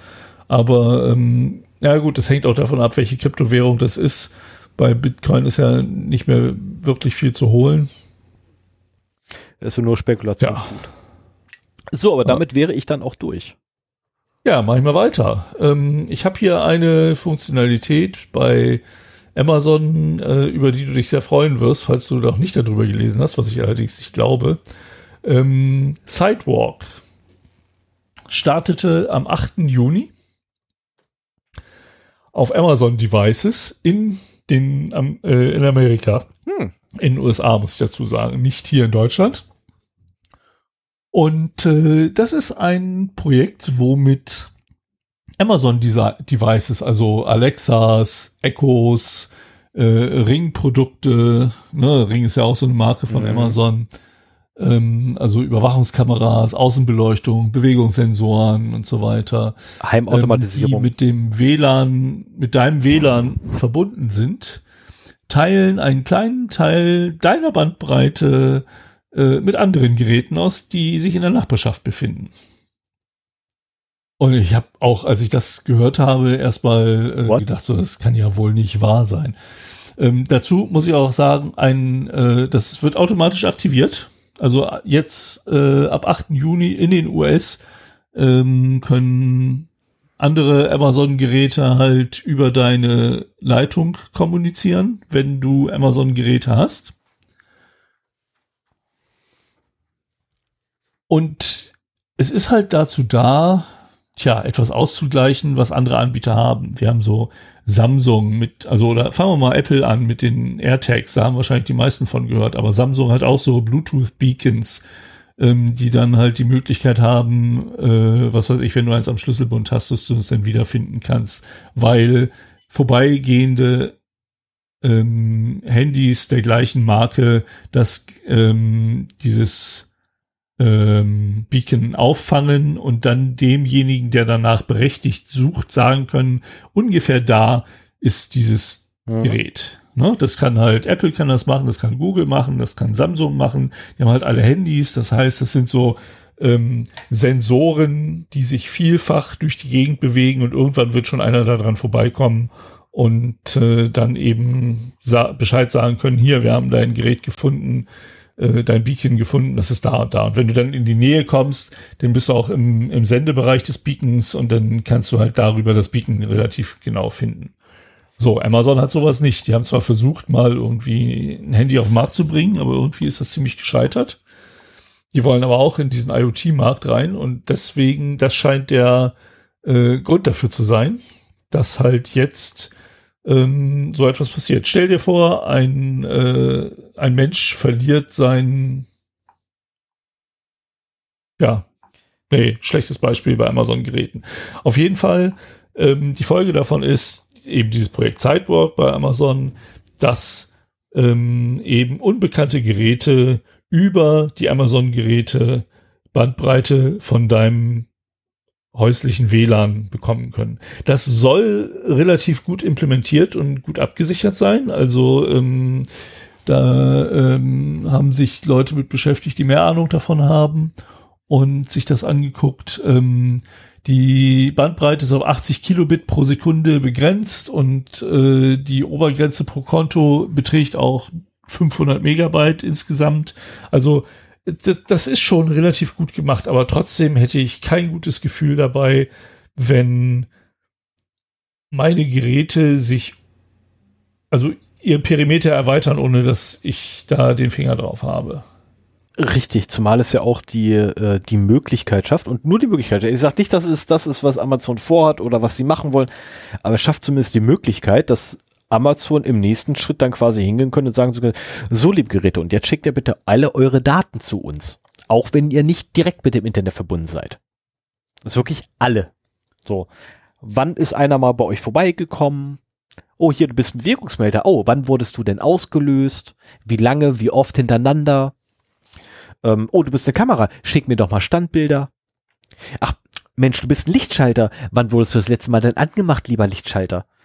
Ähm, also mir fallen da tausend Möglichkeiten ein, wie man auf einmal ein ganz sehr granular, sehr fein granular auflösendes Sensornetz ähm, in einer Stadt verteilen kann oder anzapfen kann, ohne auch nur einen Finger krumm machen zu müssen. Ja. Wobei also, die Gefahr würde ja theoretisch auch jetzt schon bestehen, ähm, dafür muss ja nicht an weitere Geräte dein Netzwerk äh, gegeben werden. Das ja, ich kann aber so, dass das ich kann aber ja Vertrauen. Ich meine, das haben wir ja schon bei bei den Echo-Geräten gehabt. Ja, aber ich kann dann ja, zum Beispiel den Aufnahmen, die er bei Amazon Ja, ich kann aber ich kann aber ja zum Beispiel ein äh, eine eine Kamera nehmen oder nee, Bewegungsmelder, nehmen wir Bewegungsmelder hier, ne, so, so, so ein Bewegungsaktivierer, ne, ähm, Bewegungssensor so, ne, kann ich nehmen, kann den an den Schalter dran koppeln und kann sagen, so, wann immer einer durchläuft, machst es an und nach 30 Sekunden gehst wieder aus. Na? Beleuchtung. Bewegungsgesteuerte Beleuchtung. Super. Äh, Weil es einfach so schweinegünstig ist, nämlich das Ding von Amazon, häng mir das drunter und pack es nie ins Netz. Mein Nachbar hat leider auch so ein Ding und hat es ins Netz gehangen. So, jetzt bin ich am Eimer, weil nämlich mein Teil auf einmal anfängt mit Amazon zu sprechen. Was ich gar nicht will. Ähm, ja. Also noch und nöcher, also da, da fallen aber echt Möglichkeiten ein. Ne, wie, wie man ja, ich bin auch sehr gespannt, wie das, wie das da weitergeht. Ich habe da kein ähm, gutes Gefühl. Da, Muss ich ganz ehrlich was sagen, da bei für sowas, hab ich, Anwendungen rausfallen. bei sowas hatte ich noch nie und werde ich auch niemals ein gutes Gefühl haben. Aber mach du erstmal weiter, bevor ich jetzt Ja, hier meine genau. Ich hatte noch vom dystopischen Gedanken 3.6.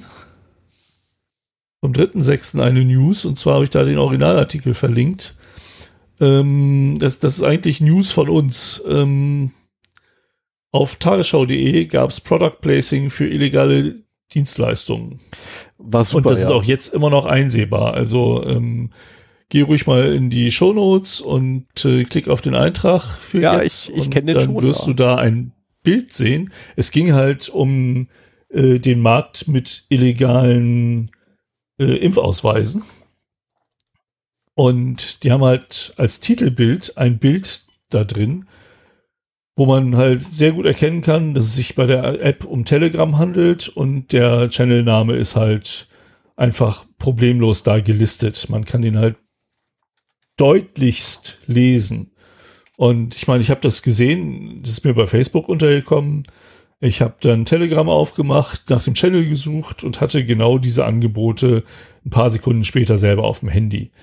Also für jeden, der irgendwie in der Versuchung ist, sich illegal einen Impfausweis zu besorgen, äh, hat die Tagesschau da einen fantastischen Dienst erwiesen und der wird natürlich sich über ein erhöhtes Auftragsvolumen gefreut haben, weil er damit halt ähm, die Möglichkeit hat, ja, mehr zu verkaufen. Also es sei denn, dieser Channel ist angelegt worden von der Tagesschau, um dieses äh, Bild da äh, zu machen. Aber selbst dann ist mit Varia Variationen dieses Namens sind auch schon andere Channel gefunden worden. Also ich hatte dann danach gesucht und gleich mehrere gefunden, wo eben solche Angebote sind. Also ähm, Channelname, ich meine, unsere Reichweite ist ein Witz gegenüber der von der Tagesschau. Und der Channelname ist halt gefälschter Impfpass. Also, dass es so platt ist, hätte ich jetzt auch nicht gedacht. Und ähm, ja, ich habe auf Facebook halt kommentiert, äh, dass das Social Media Team doch bitte mal das unkenntlich machen mag. Das muss ja nun nicht sein, dass da irgendwie ähm, diese Tipps gegeben werden. Und ich habe auch fest damit gerechnet, dass die das einsehen und meinetwegen einfach nur diesen Namen ausblenden oder so. Man kann das verpixeln, was auch immer. Da ist bis heute nichts passiert. Also ich rufe den Link auf und ich sehe dieses Bild halt immer noch. Und äh, das ist halt wirklich eine, eine Nachlässigkeit, die ich echt nicht mehr verstehen kann. Mittlerweile wird immer darauf geachtet, bei irgendwelchen Bildern von Impfdosen, Impffläschchen, die Chargennummer äh, unkenntlich zu machen, den QR-Code unkenntlich zu machen. Und dann kommt da halt sowas. Das gibt's auch nicht.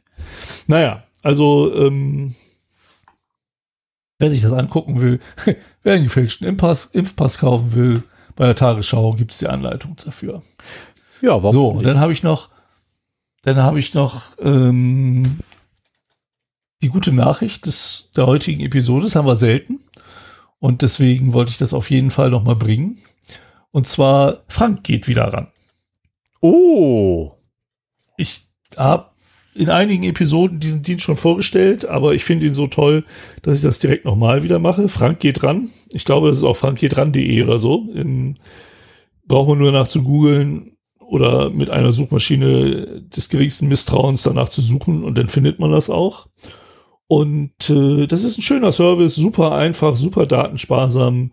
Ähm, wenn man in einem Webformular eine Telefonnummer hinterlassen muss, obwohl sie eigentlich nicht notwendig ist und auch sie eigene nicht angeben möchte und teilweise vielleicht sogar syntaktisch geprüft wird, ob das wirklich eine Telefonnummer ist oder so, dann geht man einfach zu Frank geht ran, kopiert äh, die Telefonnummer, die da auf der Startseite gelistet ist, ähm, trägt die in dieses Formularfeld ein und ähm, ja, lässt sie dann da drin. Und wenn jemand anschließend das abtelefoniert und diese Nummer anruft, dann bekommt er eine, eine höfliche Ansage vom Band, wo eben erklärt wird, so, hallo, das ist Frank geht ran, ich gehe ran für Leute, die nicht angerufen werden wollen. Wenn sie äh, diese Nummer gewählt haben, dann wird derjenige, der sie ihnen gegeben hat, wahrscheinlich äh, nicht äh, mit ihnen telefonieren wollen. Ist im Prinzip auch so, so alle Menschen, die attraktiv genug sind, um äh, Leute des anderen oder des gleichen Geschlechts oft anzuziehen und nach ihrer Telefonnummer gefragt werden, sollten die auch auswendig lernen, denke ich mal. Das ist eine sehr schöne Sache, um halt äh, jemandem eine Telefonnummer zu geben, ohne die eigene Telefonnummer zu geben oder auch ohne die von irgendjemand anders zu geben. Man kann ja auch einfach eine falsche angeben, aber ähm, diesen Service finde ich sehr schön. So, das wurde jetzt aber von einer Privatperson ähm, betrieben, dieser Service, seit vielen, vielen Jahren. Also ich nutze das schon sehr lange. Und er hat irgendwann mal eine Mitteilung rausgehauen, dass er diesen Service jetzt nicht mehr finanzieren möchte. Das ist immer bekannter geworden. Ich wundere mich auch immer wieder, wenn ich irgendwo eine Telefonnummer eingeben muss, dass das nicht geprüft wird. Die geht halt, in den meisten Fällen geht es durch. Ähm und naja, er hat halt bekannt gegeben, so, das kostet halt Geld. Ähm das will er jetzt nicht mehr aufbringen, das refinanziert sich nicht. Ich meine, im Prinzip hätte er auch Werbung nach der Ansage einblenden können, so Radiowerbung. Das wäre so. cool. das wäre eine geile Nummer. Naja, und dann kriegst Fall du so ein, Robo, äh, so ein Robocall. auf jeden Fall hat sich jetzt der, ähm, ja, die, die Helden der heutigen Episode, Digital Courage nämlich, ähm, dazu entschlossen, diese Hotline zu übernehmen. Sodass unter der gewohnten Adresse, ich weiß gar nicht, ob mit der gewohnten Nummer, ähm, diese Abwimmel-Hotline, wie es genannt wird, äh, wieder betrieben wird. Das ist eine Handynummer, die da angegeben wird. 0163 17 37 743. 0163 17 37 743. 5, 12. ja, also wer es noch nicht kannte, schaut es euch an, merkt euch die Nummer oder tragt sie ins Adressbuch ein. Und äh, dann habt ihr immer die Möglichkeit, jemanden abzuwimmeln, 9, der. 9, 3 und 1, 8, 5. Ja, habe ich mir gedacht, dass du die Anspielung kennst. Ja, natürlich kenne ich das. Das ist so geil. das ist so schön. Ja, so habe ich den Newsblog mit einer schönen Nachricht abgeschlossen. Das ja. ist ja schon mal was. Ja, was blöd ist, weil wir haben keinen Jingle für die gute Nachricht. Andere ja, Podcasts aber, haben das, ähm, aber ähm, wir nicht. Genau, und die Betonung war auch genau wie im, in, in diesem anderen Podcast auch. Wir, wir können natürlich mal gucken, ob der Jingle aus dem Podcast irgendwie Creative Commons ist und den dann übernehmen, dass das so ein quasi Standard für gute Nachrichten im Podcast-Universum wird. Das wäre auch eine coole Nummer, ja. Wenn wir dabei, dabei äh, mitwirken können, einen Standard zu generieren, warum denn nicht?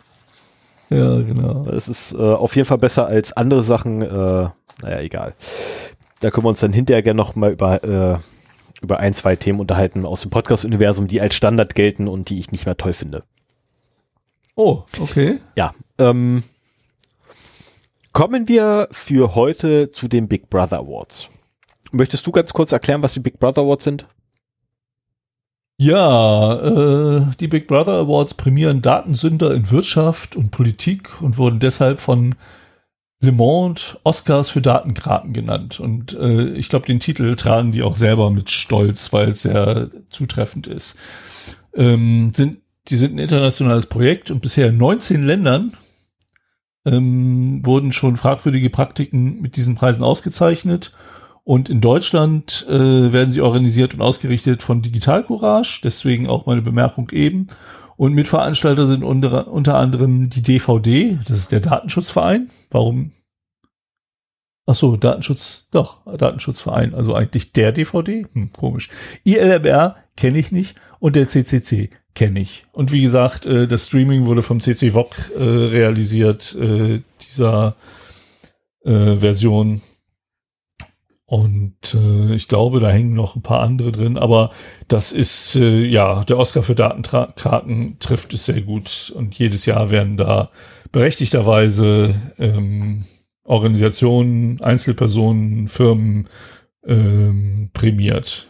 Man kann übrigens auch nominieren, wenn man was Schönes gefunden hat. So, das habe ich übrigens fast abgelesen, weil ich zufällig hier die Seite auf hatte. Also ich, ich dachte, jetzt hättest du die Shownotes vom, vom ersten Mal. nee, nee, nee. Aber ist wahrscheinlich auch noch abgeschrieben, oder? Nein. Ja, deswegen. Da, da ist so, so ein riesen Einleitungstext dazu und ich dachte so, wann hört denn der auf? okay. Ähm, da hast du in aller Breite erklärt, was der äh, oder was die die BBAs sind. Ähm, und von daher, es gehört ja auch mit zur Tradition mittlerweile, dass du einfach die Einladung zu den BBAs machst. Ach, okay. Ja, ja, man sollte vielleicht noch dazu sagen, ähm, dieses Jahr sind es fünf Preisträger und in den Kategorien Verkehr, Bildung, Public Intellectual, was mich wirklich wütend macht und Gesundheit. Gesundheit. So, Public Intellectual kann ich auch noch ein bisschen verstehen, so dieses, was mich wirklich wütend macht, auch wenn es mich auch wütend macht, ist irgendwie so ein bisschen seltsam. Aber gut. ja, es war eine neue Kategorie. Also da, da muss man sich tatsächlich den Stream angucken ähm, oder die, die Aufzeichnung vom Stream angucken. Ähm, ich krieg's jetzt aus dem Kopf nicht mehr genau hin, warum diese Kategorie so hieß. Ähm, äh, das ist jedenfalls eine, eine ja, ihr, ihr, müsst euch einfach angucken. Ich, ich traue mich nicht mal das irgendwie, weil ich kann es so falsch machen. Ähm, und dann mache ich lieber gar nicht. das ist dann lieber naja, ich meine, wahrscheinlich, falsch. wahrscheinlich wollten sie mit dieser Kategorie unter anderem auch ähm, Preisträger nominieren, die nicht aus einer der festen Kategorien kommen, sondern so, wenn es etwas ist, was halt nicht in die Kategorien passt, die sie bisher hatten, ähm, aber trotzdem nominierenswert äh, ist, dass die dann halt da so ein Sammelsurium haben, wo sie den besten halt raus. Ich prophezeie allerdings, dass der, der Preisträger jedes Jahr der gleiche ist. ähm, naja, es, es ist ja eher so, dass die, die Kategorien ähm, nach dem Preisträger festgelegt werden. Ah, echt? Ja. Also hast du nicht aufgepasst? Das, das wird ja extra erklärt und deswegen heißt das, heißt die Kategorie ja so. Aber wie gesagt, das, das, ich krieg das nicht komplett auf die Reihe, deswegen, was, was diese Kategorie angeht, bitte guckt euch wenigstens da die Videoaufzeichnung an, äh, ich kann es nur falsch machen. Aber mein Verständnis zumindest war, dass die Kategorien nach dem Preis, äh, nach den Preisträgern also die, die Erkoren, äh, was ist denn die Jujo. Naja, also sie, sie, bestimmen dort die Preisträger und dann überlegen sie sich, welche Kategorien sie dafür nehmen können? Genau. Und zwar entweder haben sie schon welche ne, oder sie, ah. äh, sie erzeugen neue. Ja gut, dann hätte man da auch, naja, egal. Egal, da gibt es auch ja. tausend Möglichkeiten, no, keine Frage. Wobei ich das echt gut fand. Also ich fand auch die, die, die Laudatio dazu echt gut. So, fangen wir an mit Verkehr. Ah, ja, Verkehr. Ah, nachdem wir im letzten Jahr bereits den E-Call hatten, haben wir dieses Jahr wieder Verkehr. Wieder die Europäische Kommission. Man mag sich glauben. Mit einem ähnlichen Vorhaben. Also, um genau zu sein, es geht um die EU-Verordnung 2019-631. Also 2019 Schrägstrich 631. Für den Fall, dass ihr es nachlesen wollt. Ähm, in dieser Verordnung ähm, hat die EU-Kommission sich gedacht, ja, wir werden jetzt einfach mal den CO2-Ausstoß von Fahrzeugen den Kampf ansagen. Äh, dafür brauchen wir allerdings verlässliche, präzise, genaue und möglichst aktuelle Werte von den Fahrzeugen. Wie kriegen wir das denn hin? Naja, die einfachste Möglichkeit, die mir jetzt sofort eingefallen wäre, wäre so, ähm, kein Thema, jeder Automobilhersteller äh, oder bei jedem Automobilhersteller wird einfach ein Fahrzeug genommen, auf einen Prüfstand gepackt, auf die Echtwelt äh, auf die Echtstraße gestellt, einmal durchgemessen. Hm. Wäre jetzt so eine Maßnahme, die man hätte machen können. Nein, die EU sagte, ah, das geht nicht, weil ähm, es ist ja durchaus, die Proportionen stimmen ja nicht von Hersteller und, und Modell zueinander. Ne, also du hast nicht alle Hersteller gleichmäßig verteilt, du hast nicht alle Modelle gleichmäßig verteilt. Also dachte man sich, wir haben da vielleicht noch eine andere Lösung. Ach Mensch, das ist doch total einfach. Wir holen uns einfach aus den Fahrzeugen, die tatsächlich auf der Straße fahren, lassen wir uns einfach die Werte geben. Von denen holen wir uns die Werte. Ja, wie kommen wir denn daran? Hm, also ich als EU, wie komme ich denn jetzt an die Werte? Ach, Mensch, Automobilhersteller, bau doch mal bitte was ein und bau eine Infrastruktur, mit der du bitte die Daten, die Verbrauchsdaten deiner Fahrzeuge, die du verkaufst, aufzeichnest und dann uns übermittelst. Das ist doch eine super Idee. Ähm, also letztendlich wird jetzt der Automobilhersteller dazu verpflichtet, weitere Daten über seine Nutzer, in Anführungszeichen Nutzer oder Kunden, ähm, zu erheben und äh, ja, sicher zu verwalten. Ähm, wir haben gerade schon gelernt gehabt, ne, äh, bis 2019 hat da irgendwie Volkswagen aus Versehen Daten verloren in den USA. Hups.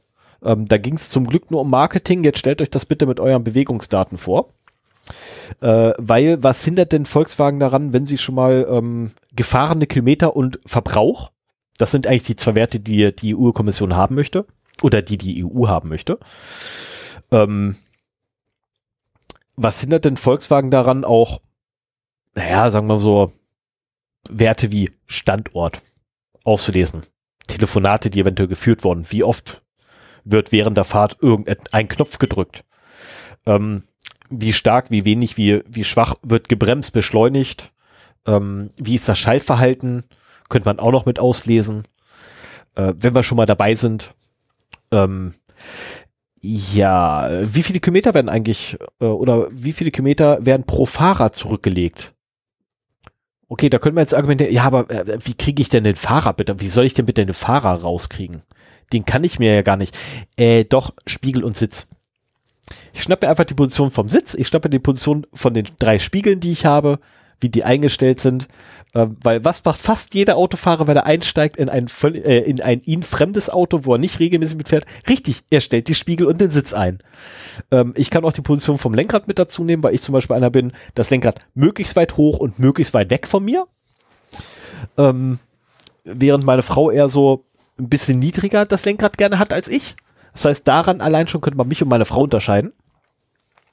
Und diese ganzen Daten soll jetzt also stellvertretend jetzt für die gesamte Branche ähm, Volkswagen verwalten, die jetzt gerade erst Daten verloren haben oder verlieren ließen. Ähm, also die soll das jetzt bewerkstelligen. Also ein, ein, ein Konzern, der heute noch in seinen Elektrofahrzeugen mit Softwareproblemen zu, zu kämpfen hat, die, wenn man mal ehrlich ist, keine Softwareprobleme sein dürften heutzutage im Jahre 20, was haben wir, 21. Ähm, diese Unternehmen sollen, und wie gesagt, Volkswagen ist ja stellvertretend für die gesamte Branche, äh, diese Unternehmen sollen jetzt allen Ernstes diese Information verwalten und nicht für eigene Zwecke verwenden. Wem möchte man das denn bitte erzählen? Ähm, und aus diesem Grunde, ne, und aufgrund dieser, dieser weitreichenden und weitdenkenden ähm, Verordnung, die dort beschlossen wurde, kriegt die Europäische Kommission den Big Brother Award 2021 im Bereich Verkehr. Sven, habe ich dein, habe ich für dich äh, alles komplett wiedergegeben? Ich meine, äh, im Gegensatz zu Sven mache ich das meiste hier komplett aus dem Kopf. Ich habe keinerlei Notizen großartig. Ähm, und Sven sagt, das, das kannst du aus dem Kopf. Ja, genau. Vor anderthalb Wochen haben wir uns das angeguckt. Äh, ich würde das nicht mehr zusammenkriegen. Äh, insofern kriege ich auch deinen Teil nicht mehr zusammen und das klingt alles schlüssig und, und vollständig. Ähm, ich war völlig überrascht davon, weil ich davon noch nie gehört hatte. Ich auch. Also ich weiß, es gibt, also es gibt Telemetrie aus aktuellen Autos und es gibt halt auch die große Diskussion, wem gehören denn diese Daten? Und also ich bin in der glücklichen Lage, öfter mal einen Neuwagen zu fahren. Ich habe jetzt gerade wieder einen neuen äh, Hybrid als Dienstwagen vor der Tür. Ähm, bei meinem alten Arbeitgeber hatte ich äh, zwei relativ, also einen Neuwagen und einen sehr neuen Wagen. Ähm, und ich habe das jetzt schon öfter gehabt, dass du dann halt eine App dazu hast, wo du halt nachgucken kannst, wo du ähm, geparkt hast und so weiter. Also diese Informationen werden erfasst. Ähm, die Hersteller sind auch sehr wild darauf, diese Daten für sich auswerten zu können und bekommen jetzt quasi eine Rechtfertigung, zumindest, äh, wenn natürlich auch zweckgebunden, ähm, die Entfernung, also die zurückgelegte Entfernung und den dabei verbrauchten Verbrauch ähm, zu loggen. Also, Wo ein Trog, äh, da die Schweine. Ja, genau. Na, das war eine der Formulierungen. Aber ähm, letztendlich glaube ich, also ich finde das heftig, dass sie vom Gesetzgeber dazu verpflichtet werden. Letztendlich glaube ich, dass das nur ein kleiner Teil der Daten ist, die sowieso ähm, von den Daten, von den Autos abgezapft werden. Also ich musste mir für mein Auto einen Benutzer anlegen. Und äh, das, das finde ich schon heftig. Ansonsten kann ich es nur als Gast fahren. Also, naja, da, da läuft, finde ich, sowieso was schief. Auf der anderen Seite ist natürlich auch schön, wenn man äh, so gewisse Sachen in der App regeln kann. Gerade wenn man Elektroauto fährt, dass man halt äh, steuern kann, äh, wann das vollgeladen ist oder ob es noch klimatisiert werden soll, bevor man losfährt. Also mit, mit Strom aus der Steckdose und nicht aus dem eigenen Akku und so weiter. Aber äh, das finde ich auch schon teilweise recht gruselig. Vor allen Dingen, wenn man dann merkt, dass die, die App irgendwie überhaupt nicht funktioniert. Das ist noch so die andere Sache. Naja, also ich kann das nur unterstreichen. Ich habe keinen Volkswagen, ähm, aber äh, die Software auf diesem Auto ist in einem fürchterlichen Zustand. Aber sie scheint zu reifen und besser zu werden. Die Probleme werden weniger. Ja, dann mache ich mal weiter. Ich habe das Thema Bildung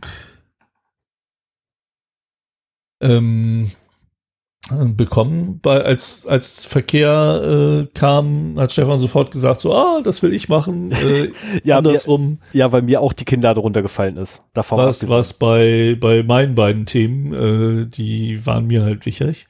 Und äh, in der Kategorie Bildung geht der Preis dieses Jahr an die Proctorio GmbH.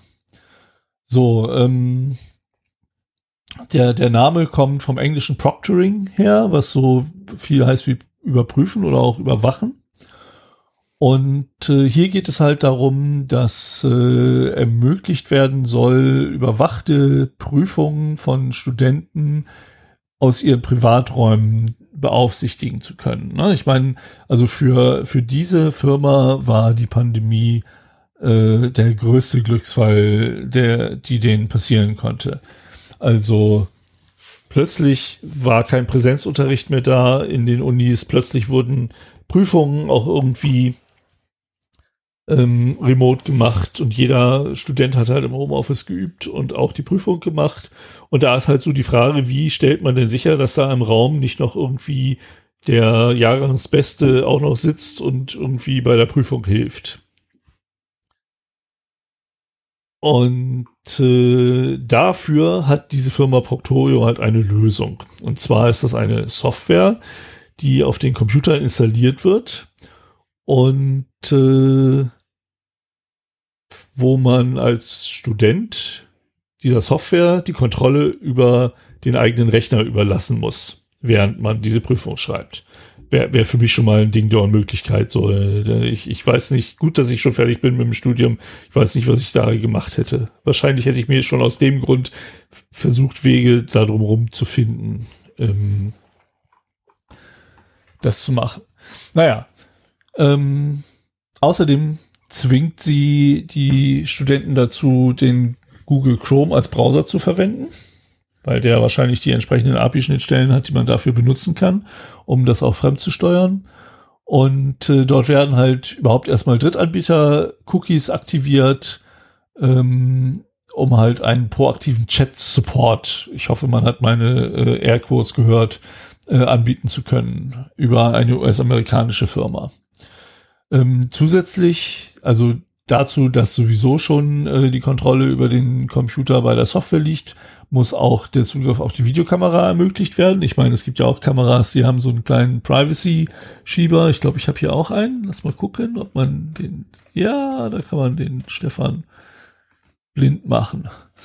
Ähm, also man muss äh, Zugriff auf die Videokamera ähm, zulassen und dann im für einen Raumscan am Anfang der Prüfung und auf Verlangen auch so mittendrin muss man dann halt mal die Kamera nehmen und einmal den Raum drumherum zeigen, um halt eben sicherstellen zu können, dass keine weiteren Personen in diesem Raum äh, vorhanden sind.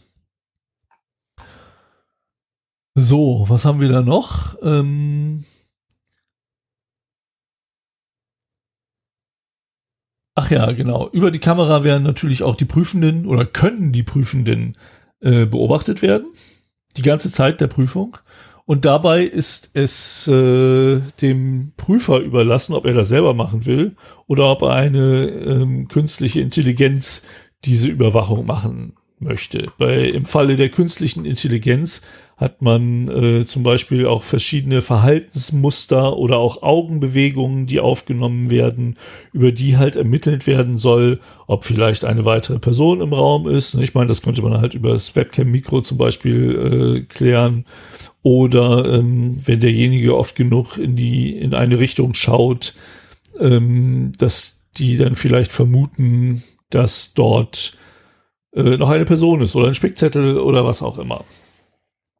So, ich, ich weiß übrigens auch von Fällen, ich habe mit, ein, mit einer Professorin am Wochenende gesprochen, ähm, dass das teilweise auch äh, diese Beobachtung dann von äh, ja, gemieteten Indern gemacht wird.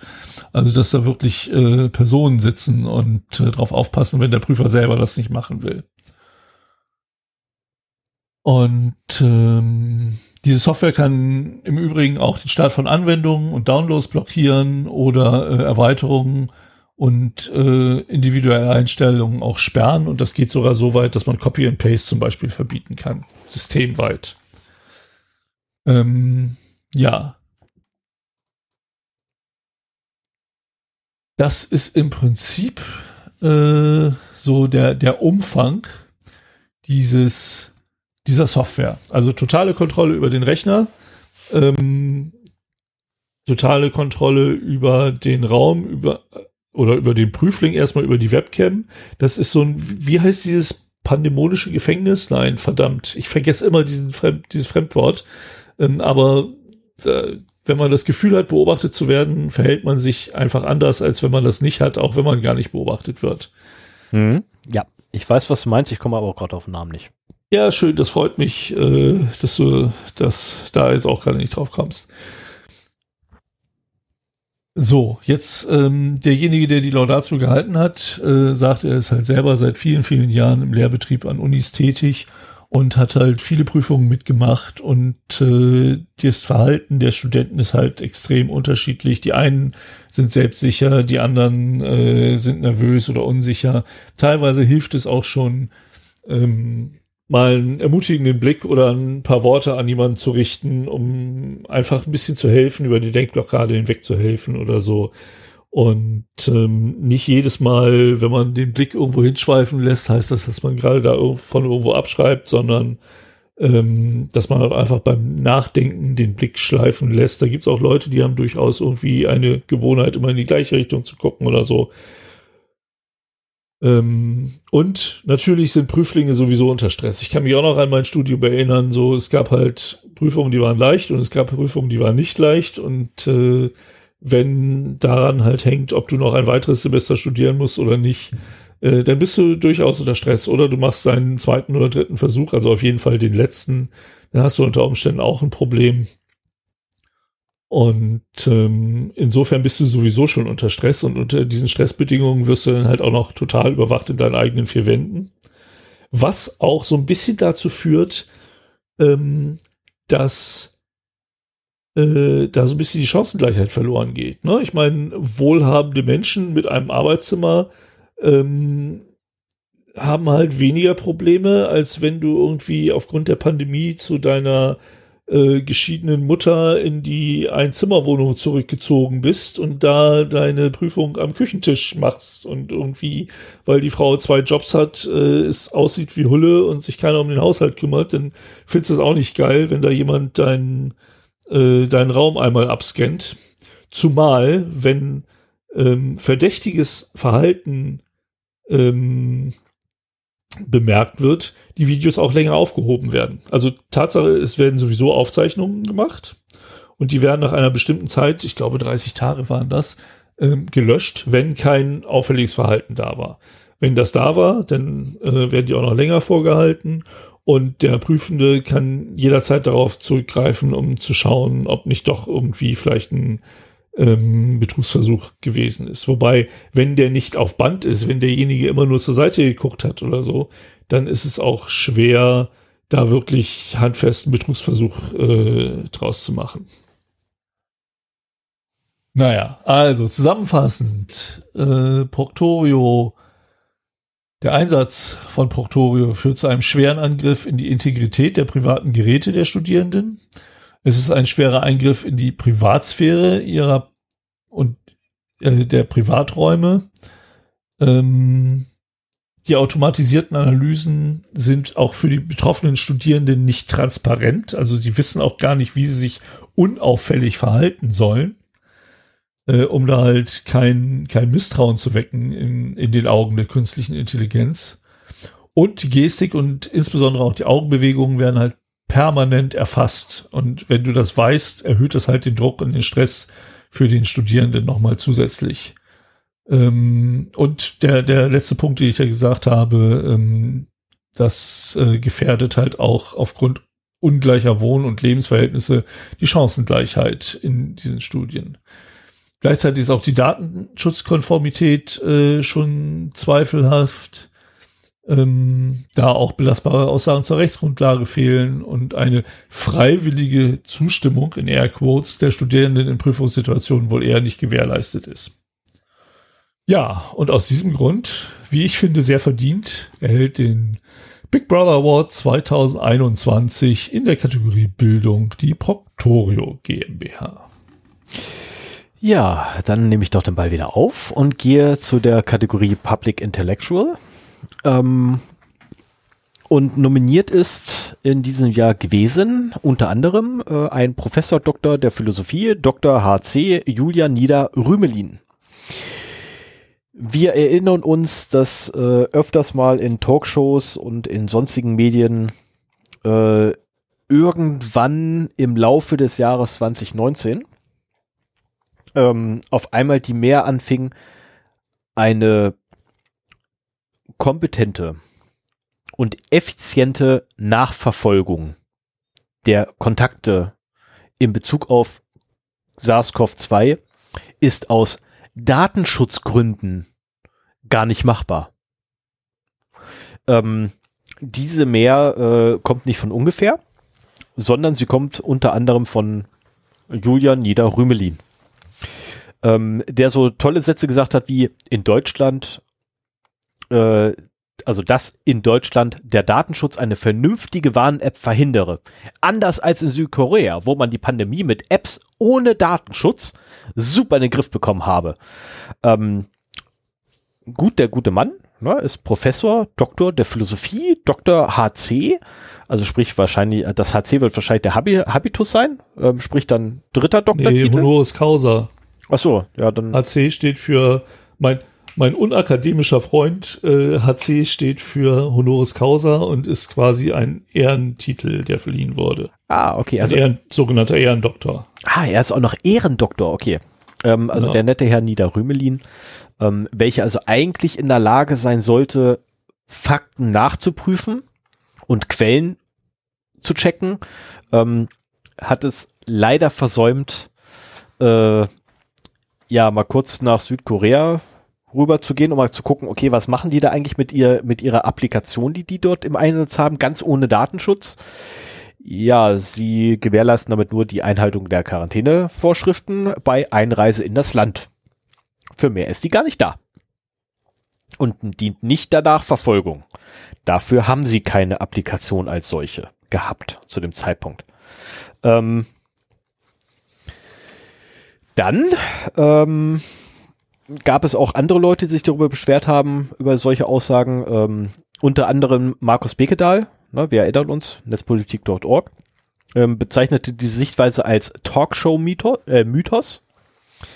Ähm, ebenfalls, weil halt äh, nicht Infektionsketten nachverfolgt werden in Südkorea, sondern einfach nur Einhaltung der Quarantänebestimmungen. Ähm, Linus Neumann äh, vom Chaos Computer Club äh, hat ebenfalls in seinem privaten Blog mehrfach äh, die Aussagen von Herrn Rümelin komplett zerpflückt und äh, Berichten zufolge sehr spaßig zu lesen. Ähm, der gute Mensch ist aber nun mal Philosoph, Politiker, ehemaliger Kulturstaatsminister, stellvertretender Vorsitzender des Ethikrats. Dort selbst ist er Presse, äh, Presse für Digitalisierung. Und schon im Mai letzten Jahres ähm, ließ er sich auf dem Südwestrundfunk ein wenig aus. Ähm, frei nach dem Slogan Don't let stupid look famous 2020 ähm, hat er nicht den BBA dafür gekriegt, für seine Auslassungen. Ähm, allerdings bei Unterhaltungssendungen. Achso, er war schon, war schon da er war schon letztes Jahr nominiert. Er war bereits letztes Jahr nominiert, Ah, ja. Hat ihn aber halt nicht gekriegt, ne, weil äh, dumme Leute sollst du nicht berühmt aussehen lassen. Ähm, bei Anne Will im Dezember letzten Jahres wiederholte er allerdings, wo merkt, im Dezember letzten Jahres wiederholte er wieder einmal seine Mehr gegen den Datenschutz und seine Parolen. Ähm, um dann im März 21, äh, da waren alle Fakten, auf die er sich gestützt hatte, längst komplett widerlegt. Verbreitete er sein, seine alternative Meinung erneut, diesmal über die Deutsche Presseagentur. Ähm, ja. Das Problem an der ganzen Aktion jetzt ist, digitaler Mensch, und jetzt zitiere ich tatsächlich komplett, weil das kann ich mir so nicht besser ausdenken. Digitaler Menschen- und Gesellschaft, Gesellschaftsschutz braucht Präzision. Ja, ich benenne das Wort Datenschutz jetzt mal zum besseren Verständnis um. Denn Datenschutz bedeutet nicht, dass Daten geschützt werden müssen. Das wäre Datensicherheit. Sondern dass Menschen und Gesellschaft Schutz brauchen. Also nochmal. Digitaler Menschen- und Gesellschaftsschutz braucht Präzision. Digitaler Menschen- und Gesellschaftsschutz braucht geschultes Denken. Digitaler Menschen- und Gesellschaftsschutz braucht Philosophie. Aber aufgrund der gesamten Unqualifiziertheit ähm, des Herrn Rüslin, Rü Rümelin, ähm, bekommt er völlig zu Recht in der Kategorie Intellectual, äh, Public Intellectual, ähm, dem BBA 2021. Ja, schön. Und ich glaube, auch das ist wieder eine stellvertretende Preisverleihung für viele, die dieses Lied singen. Ja. Ähm, die behaupten, dass der Datenschutz so viel verhindere. Und ich muss sagen, gerade äh, die Corona-Warn-App hat gezeigt, wo wirklich mal ähm, darauf eingeschwenkt wurde und der Datenschutz berücksichtigt worden ist, was für eine datenschutzfreundliche und zugleich wirkungsvolle, gute App dort äh, entwickelt worden ist.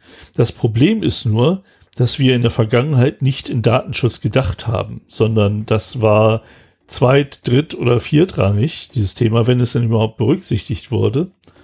Und dieses Umdenken ist das, was so vielen Leuten Probleme macht. Wenn das erstmal, wenn der Prozess erstmal erledigt ist, glaube ich, ist das gar nicht mehr so das Problem. Man muss halt anders denken. Man muss halt anders die Architekturen anders bauen, anders implementieren. Und wenn das erstmal im Doing drin ist, sehe ich da gar nicht mehr so die großen Probleme damit. Ja. Aber dieses Umgewöhnen ist halt etwas, wo viele Leute immer wieder Schwierigkeiten mit haben. Das machen wir aber auch schon seit 30 Jahren so. Das machen wir jetzt auch so weiter. Ja, genau. Das ist der Standardspruch, den ich im Hat sich beruflichen Kontext auch jedes Mal höre. dran gestört. Ja, das ist auch so eine schöne Aussage. Ja, ja. Oder, aber das mache ich doch schon immer so.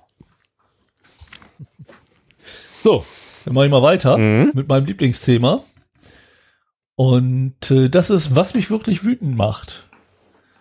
Oder hätte ich vielleicht mal raussuchen sollen, ähm, wer die Laudatio macht, weil das macht ja René Tangens, genau.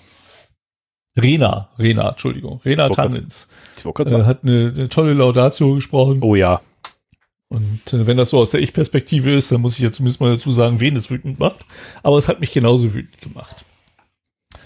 Ähm, ich kann mal spoilern. Preisträger ist Google, was jetzt nicht großartig verwundert. Die Frage ist eher, warum?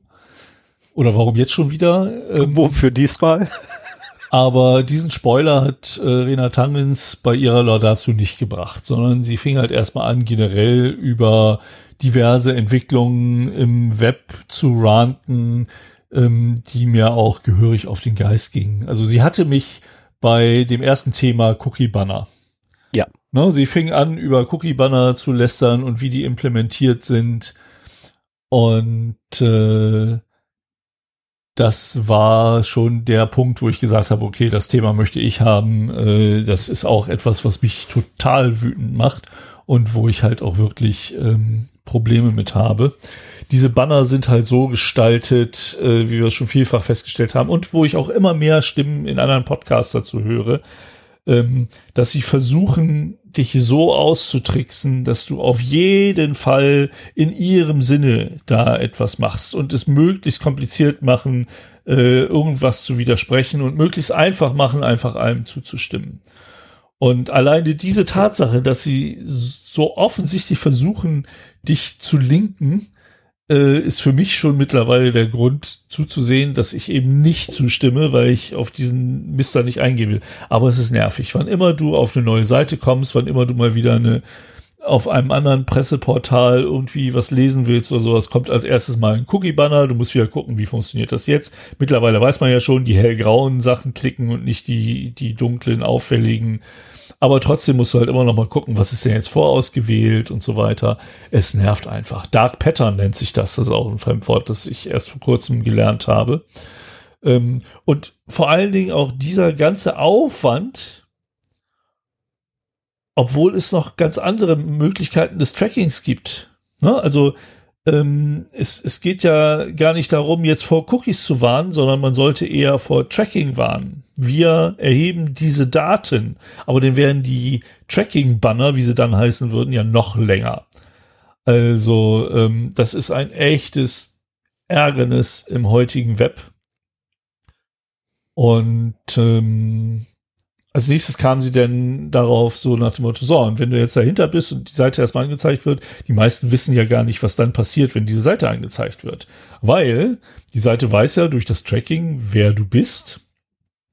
Und dann wird halt erstmal eine Realtime-Auktion gestartet. Also im Hintergrund wird der Werbeplatz an dich vermarktet. So, und der, der am meisten für einen mit 50er mit IT-Interessen äh, Motorrad-Hobby und Musik machen ähm, bezahlt, der kriegt dann halt dynamisch, ganz dynamisch den Zuschlag und darf seine Werbung auf diesen Flächen anzeigen. So, das ist halt nichts wie früher, wo statische Werbebanner irgendwo erschienen sind oder so. Das ist auch nicht so wie in Zeitungen, wo du halt eine Werbeanzeige ja noch dir überlegen kannst, in welcher Zeitung und ob äh, Vollformat oder Halbformat oder so. Äh, sondern es wird ganz speziell auf dich zugeschnitten, diese Werbung platziert.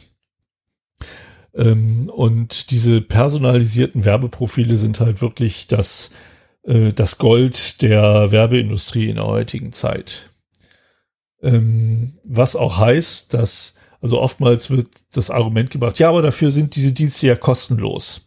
Ähm, stimmt nicht. Die Dienste sind zwar gratis, also sie kosten kein Geld, aber sie sind nicht kostenlos, weil sie kosten deine Daten. Äh, den Satz habe ich schon oft gebracht hier, ähm, wenn ein Dienst dich nichts kostet, bist du nicht der Kunde, sondern das Produkt. Dann sind andere die Kunden, die dafür bezahlen. Und das führt aber auch dazu, dass eine Verschiebung stattgefunden hat. Ähm, die Medien, die Werbung auf ihren Internetseiten anbieten. Früher war es so, die haben halt ähm, in ihren Papiererzeugnissen Werbung verkauft und dieses Geld ging zu 100 Prozent an sie. Da waren vielleicht noch ein paar Werbeagenturen oder Marketingagenturen äh, dabei, die mitverdient haben, aber zum großen Teil hat, kann so eine Zeitung halt äh, das Geld ihrer Inserenten äh, einstecken. Jetzt ist es so, dass sie halt nur noch einen kleinen Teil davon kriegen und den größeren Batzen kriegen halt die Firmen, die die Werbung auf den Seiten schalten.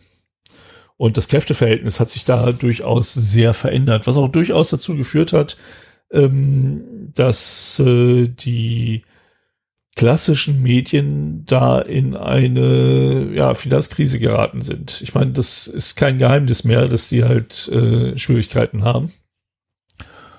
Und äh, die sind halt auch nicht mehr Herr oder Dame über ihre eigenen äh, Werbeeinnahmen. So, und Google kommt jetzt mit einer neuen, also Google kommt jetzt her und sagt, ja, wir sind die Erlöser der, ähm, der Internetsurfer. Wir werden in unserem Chrome in der nächsten oder in einer der nächsten Versionen Third-Party-Cookies komplett löschen. Aber, weil wir haben jetzt Flock.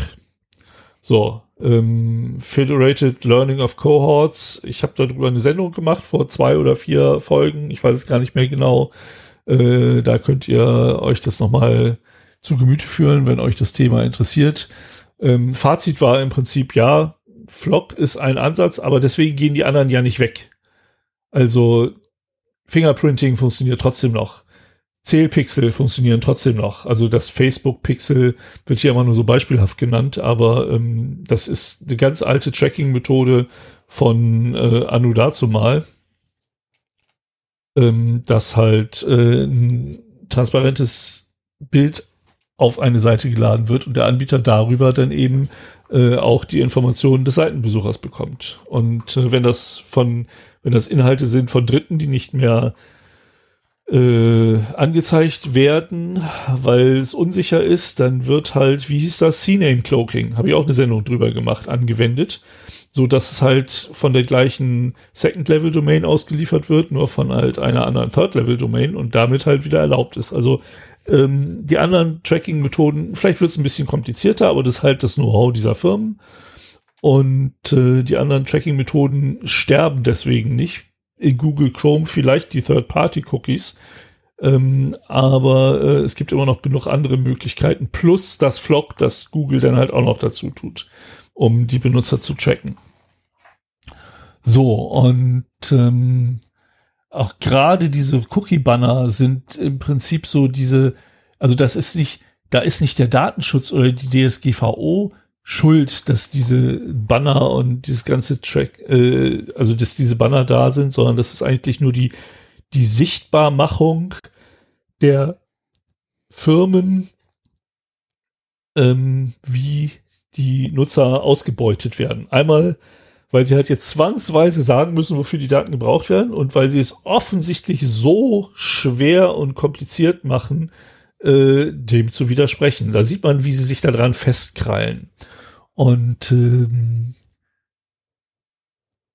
es war, hat äh, Rena Tarens sehr schön ausgedrückt, ich wollte das hier gerne mal zitieren, ähm, wie diese Konzerne mit uns umgehen, wie sie Menschen nur noch als Rohstoff ansehen, den sie ausbeuten und deren persönliche Erfahrungen sie sich aneignen können, die Verachtung für die Menschen, die Skrupellosigkeit und der Wille, sie über den Tisch zu ziehen, die Verachtung für Steuerzahlen und für staatliche Infrastruktur und die Verachtung für geltendes Recht, ähm, Schossbana Zuboff hat ein Wort dafür gefunden, Überwachungskapitalismus. Und äh, das passt auch sehr gut in, in die Kategorie davor. Ähm, da wird halt der Datenschutz dafür verantwortlich gemacht, dass irgendwie eine vernünftige Corona-Bekämpfung nicht äh, möglich ist, auch wenn das halt mehrfach widerlegt worden ist. Hier schwingt halt so dieses mit der Datenschutz ist dafür äh, verantwortlich, dass das Internet nicht mehr zu bedienen ist. Auch das ist nicht richtig. Das könnte man halt sehr schön implementieren, ohne dass es irgendwie stört, indem man vielleicht auch an zentraler Stelle das einfach in seinem Browser eingeben kann. Aber da hat halt keiner Interesse dran. So, das war so in etwa der Rant von Rena Tangens, den ich da wiedergegeben habe. Und bis zu diesem Zeitpunkt wusste man immer noch nicht, wer der ähm, Preisträger in dieser Kategorie ist. Und äh, dazu hat sie aber eine schöne Geschichte erzählt. Ähm, Google hat sich quasi selbst nominiert für diesen Preis. Und zwar Ende 2020 haben äh, zehn US-Bundesstaaten ähm, Klage gegen Google eingereicht. Und zwar war der Vorwurf, dass Google seine Marktmacht nutzt, um Preise für die Internetwerbung zu kontrollieren, ein Kartell zu bilden und Werbeauktionen zu manipulieren.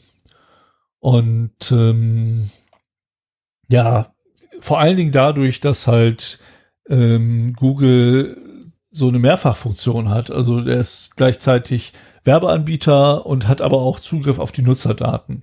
Und äh, der texanische Generalstaatsanwalt Ken Paxton hat das sehr schön mit so einer Metapher beschrieben, ähm, wie im Baseball. Google ist Werferfänger und der Schiedsrichter zugleich. Und das trifft es eigentlich ganz gut. So, jetzt ist halt die Sache, ähm, dass eben äh, Dokumente für diesen Gerichtsprozess von Google angefordert sind und Google stellte die auch zur Verfügung. Die waren teilweise geschwärzt, aber keine Ahnung, ob es ein Whistleblower war oder ein Fehler oder jemand bewusst gemacht hat. Jedenfalls nicht so geschwärzt, dass man das darunter nicht wieder zutage fördern könnte. das haben wir schon öfter mal erlebt. Ähm, heutzutage weiß man das eigentlich, dass man nicht die Schwärzungsfunktion ähm, bei PDF selbst nutzen darf, sondern wenn man es wirklich effektiv schwärzen will, druckt man es aus, schwärzt es dann mit einem richtigen Stift und scannt es dann wieder ein. Das ist die einzig äh, vernünftige Methode, um, um das halt wirklich scan äh, schwärzen zu können. Und äh, ein paar Stunden später. Du, du, du druckst, du schwärzt es digital, schwärzt es bei dir auf dem Rechner, legst da über Schwarzbalken drüber. Das druckst du dann aus und scannst es wieder ein. Das ist Oder die richtige so. Art. Ja, Weil ja, der ja, Stift, das hat äh, Rainer Remford übrigens ähm, in ganz am Reinhard. Anfang noch von von von äh, methodisch inkorrekt äh, hat er das mal ähm, beschrieben, weil nämlich die Tinte des Stifts eine andere Lichtaufnahme, Lichtreflexion hat wie die Ah, ja, Papier und so und dadurch kannst du quasi durch den Stift durchscannen mit den richtigen Einstellungen. Deswegen machst Ah, du ja, das, dass okay. du am Computer dein PDF nimmst, legst dort schwarze Balken drüber, machst davon dann einen Ausdruck und diesen scannst du wieder ein. Das ist dann korrektes Schwärzen. Ja. Was das Ärgerliche ist halt, dass die Durchsuchbarkeit der Dokumente darunter auch leidet. Ja. Aber jemand, der dir geschwärzte Dokumente zuschickt, der will in der Regel ja auch eh nicht, dass du an die Informationen, die da drin stehen, leicht herankommst. Ne? Also das dürfte dir auch nicht stellen. Und die Dokumente werden dadurch größer, weil du halt Bilder ablegst statt äh, Textinformationen. Ähm, wobei man natürlich mit einer Texterkennung da auch wieder ähm, den meisten Text wahrscheinlich wieder rausbekommt. Kommt auch darauf an, wie viel Mühe man sich beim Scannen gibt. Und äh, naja, auf jeden Fall ähm, ist das ein Punkt, worauf man achten muss, wenn man geschwärzte Dokumente rausgeben will, dass das eben nicht einfach so rückgängig zu machen ist. Man muss halt immer dran denken, ein PDF ist halt einfach nur ein formatiertes Textdokument, wie auch äh, ein Word-Dokument. Und mit der richtigen Software kann man das halt editieren. Und wenn man ein Word-Dokument nimmt und schwarze Rechtecke über einzelne Wörter legt und das dann jemand anders schickt, dann geht der da rein und markiert diese Rechtecke und löscht die wieder. Und genauso kann man das halt auch im Word-Dokument machen. Ich habe es noch nie genau ausprobiert, aber äh, das sollte eigentlich kein Problem sein. Und es wird auch immer wieder beschrieben, dass das halt äh, so auf jeden Fall nicht zu machen ist. Naja, äh, Google hat äh, den Fehler gemerkt und äh, ein paar Stunden später gebeten, die Dokumente auszutauschen. Aber wie das halt so ist mit der Digitalisierung, was du einmal raus hast, wirst du nicht mehr los. Und äh, es haben wohl schon einige äh, Leute in die Finger gekriegt und die Explosionskraft, die da drin ist, bemerkt und ist weiter verteilt. Und die Dinger sind halt jetzt verfügbar. Naja, und ähm, darin beschreibt quasi Google selbst, wie es seit 2013 als Auktionsplattform seine Kenntnis von vorangegangenen Auktionen nutzt, um die voraussichtlich gerade ausreichenden Preise vorherzusagen. Damit konnten sie in ihrer zweiten Rolle als Werbevermittler dann wieder aktuelle Anzeigenauktionen gewinnen und zwar, zwar zu einem möglichst geringen Preis. So, an der Börse heißt sowas Insiderhandel und ist halt verboten. Da wirst du verknackt für. Yep. Hier könnte höchstens das Problem sein, dass es keinen Straftatbestand dafür gibt. Richtig. Das sind halt so die Regeln in Googles eigenem System. Also da ist mehr so dieses Kartell und Marktmacht ausnutzen und so weiter äh, das Problem. So, und mit diesem Trick verschafft sich halt Google einen Vorteil vor anderen Werbevermittlern und drückt aber auch gleichzeitig noch den, den Preis, den, den Publisher halt für ihren Werbeplatz erhalten.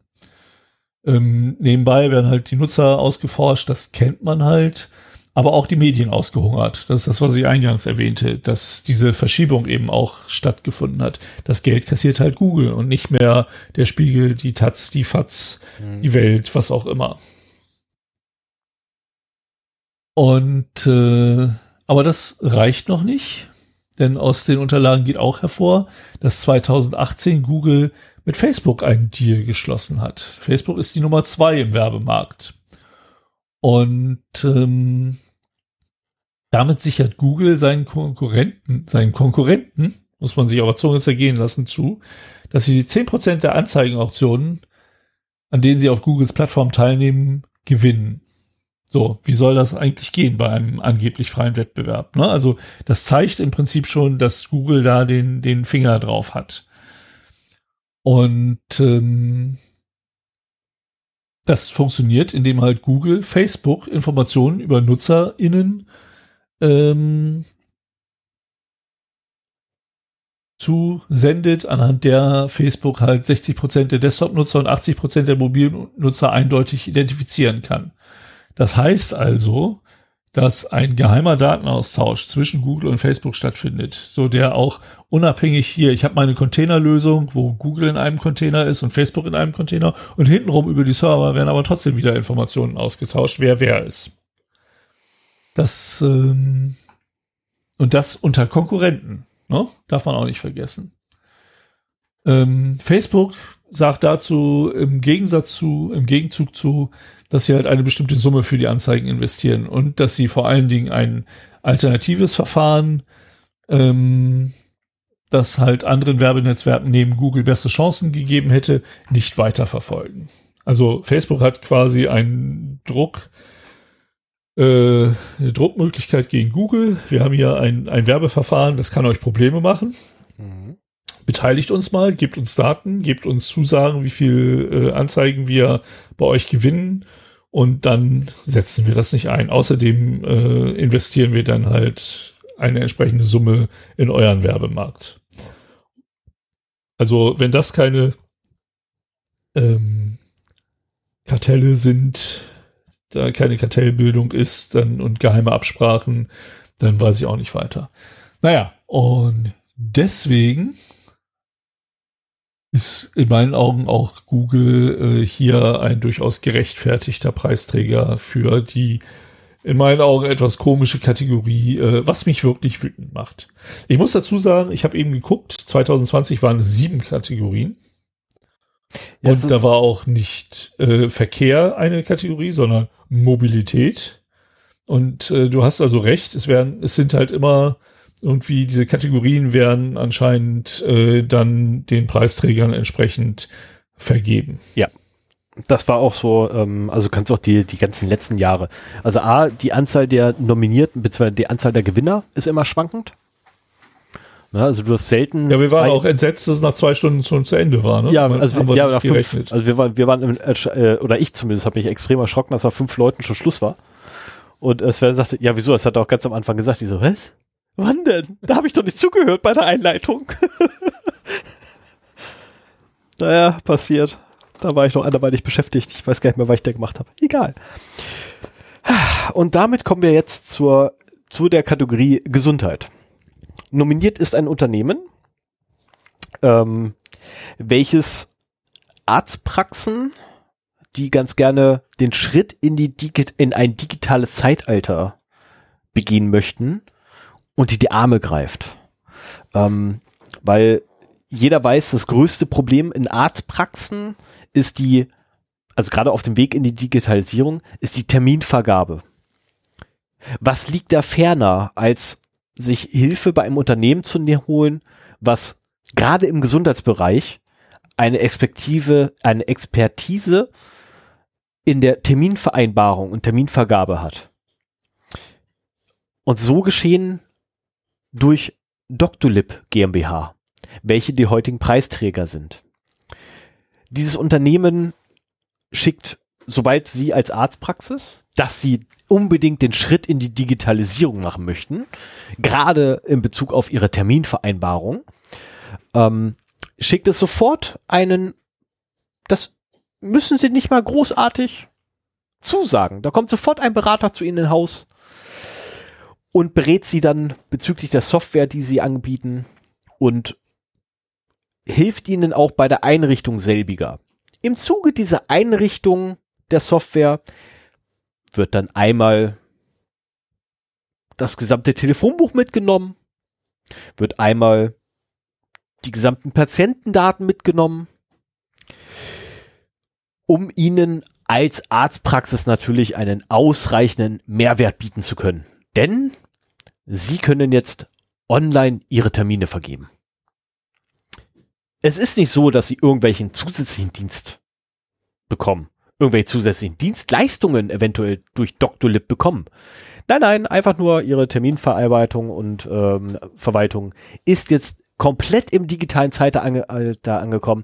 Sie können durchgängig vom Kunden, äh, Entschuldigung, vom Patienten bis hin zum Verarschen, äh, Entschuldigung, zum Arzt komplett durchgängig digital die Termine verwalten.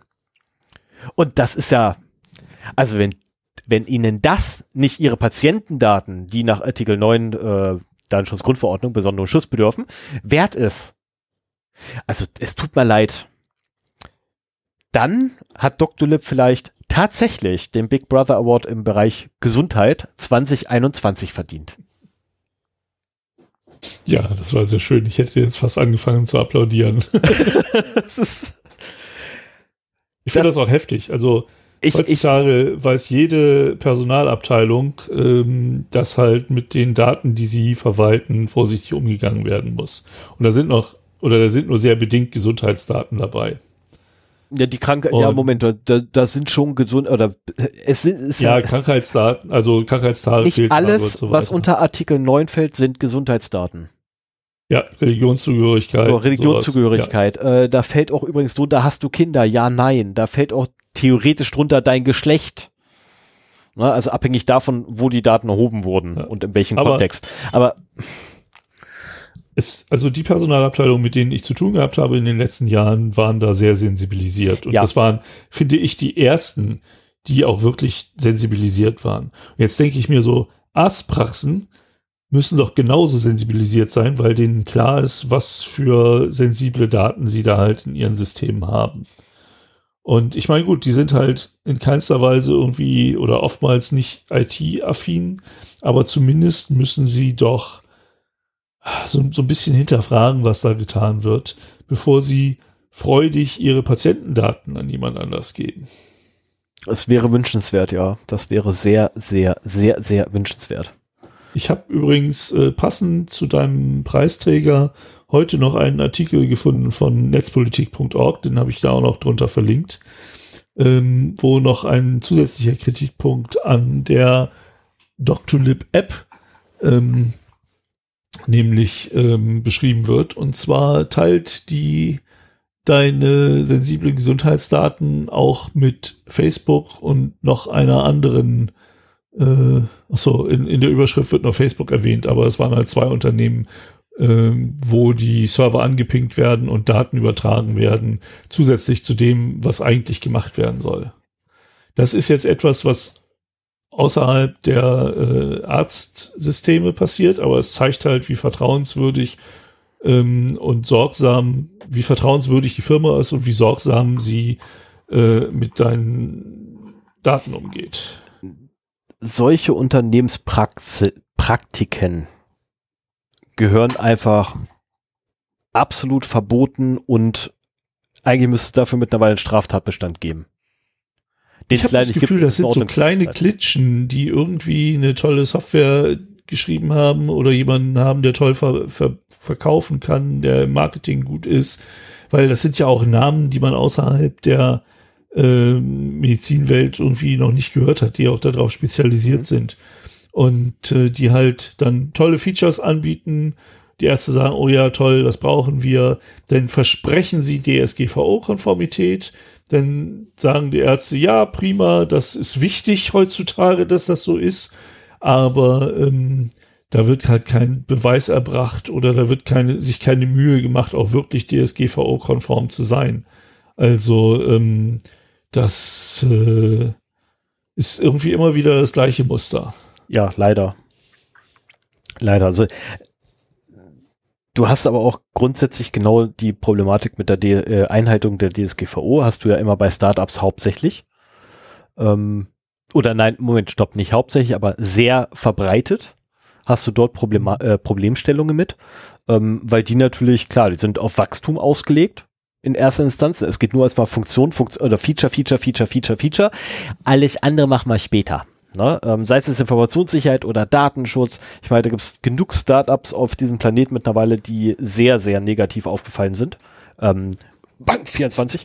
Ähm, also gibt es Nee, N, wie heißt denn, nee, war das überhaupt? Nee, N24 heißt den. N-Bank. N-Bank? Nee. Nee, N, N24 ist ein Fernsehsender. Äh, ist das nicht irgendwie N26? Ja, genau, N26. Entschuldigung, ich habe da nicht Bank 24, N26 war das. Auch verdammt. Ich hustel jetzt aber nicht nochmal. Ähm, und was mich immer wieder aufs Neue schockiert ist, wie dumm die Menschen sind. Und gerade Startups dann irgendwie ihr Geld in den Rachen reinwerfen und äh, da der Meinung sind, das ist der Hammer. Das ist so innovativ, weil sie mir alte, abgehangene Technik im neuen Gewand verkaufen. Ähm, Klapphaus. äh, und das ist einfach, ich, ich verstehe es nicht. Ich, ich verstehe es wirklich nicht. Ich meine, ja, ich habe auch eine, ein Stück Software jetzt letztens gefunden, wo ich echt begeistert bin, weil es halt in dieser Art, wie es mir präsentiert wird, ich diese Art der Präsentation noch nie hatte. Die ganzen Funktion, Funktionen, die das Ding mir bietet, habe ich alle. Die habe ich alle schon, aber jetzt habe ich alle in derselben Oberfläche und muss nicht mehr 15 Tools aufmachen dafür, für diese Funktionalitäten. So, ähm, ich gehe aber nicht hin und schmeiße dem mein Geld in den Rachen. Sondern ganz im Gegenteil. Ich bin hingegangen und gesagt, hab hier, pass auf, ich habe die ganzen Tools schon. Ich will nur eure Oberfläche. Ja, nein. So, dann habe ich mir tatsächlich von denen nur die Oberfläche geholt. Ähm, funktioniert manchmal auch. Mit den Leuten reden. Ähm, ja, es kostet ein bisschen Geld, aber ich musste es nicht bezahlen. Das ist, da ist das Ganze ein bisschen einfacher.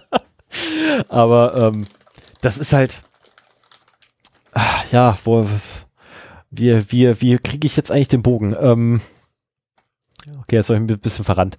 Äh, Doctolib ist halt wieder mal Stellvertreter für eine ganze Reihe von Unternehmen, die Feature und Wachstum an erster Stelle stellen und Sicherheit in jeglicher Art und Weise hinten anstellen. Zugunsten des Profits. Sicherheit und Datenschutz, ja. So, ich weiß nicht, wie es dir geht, aber mir beginnt und langsam der Rachen wenn, Wenn sie verpflichtet werden auf den Datenschutz, dann heißt es wieder, der Datenschutz ist schuld, ja.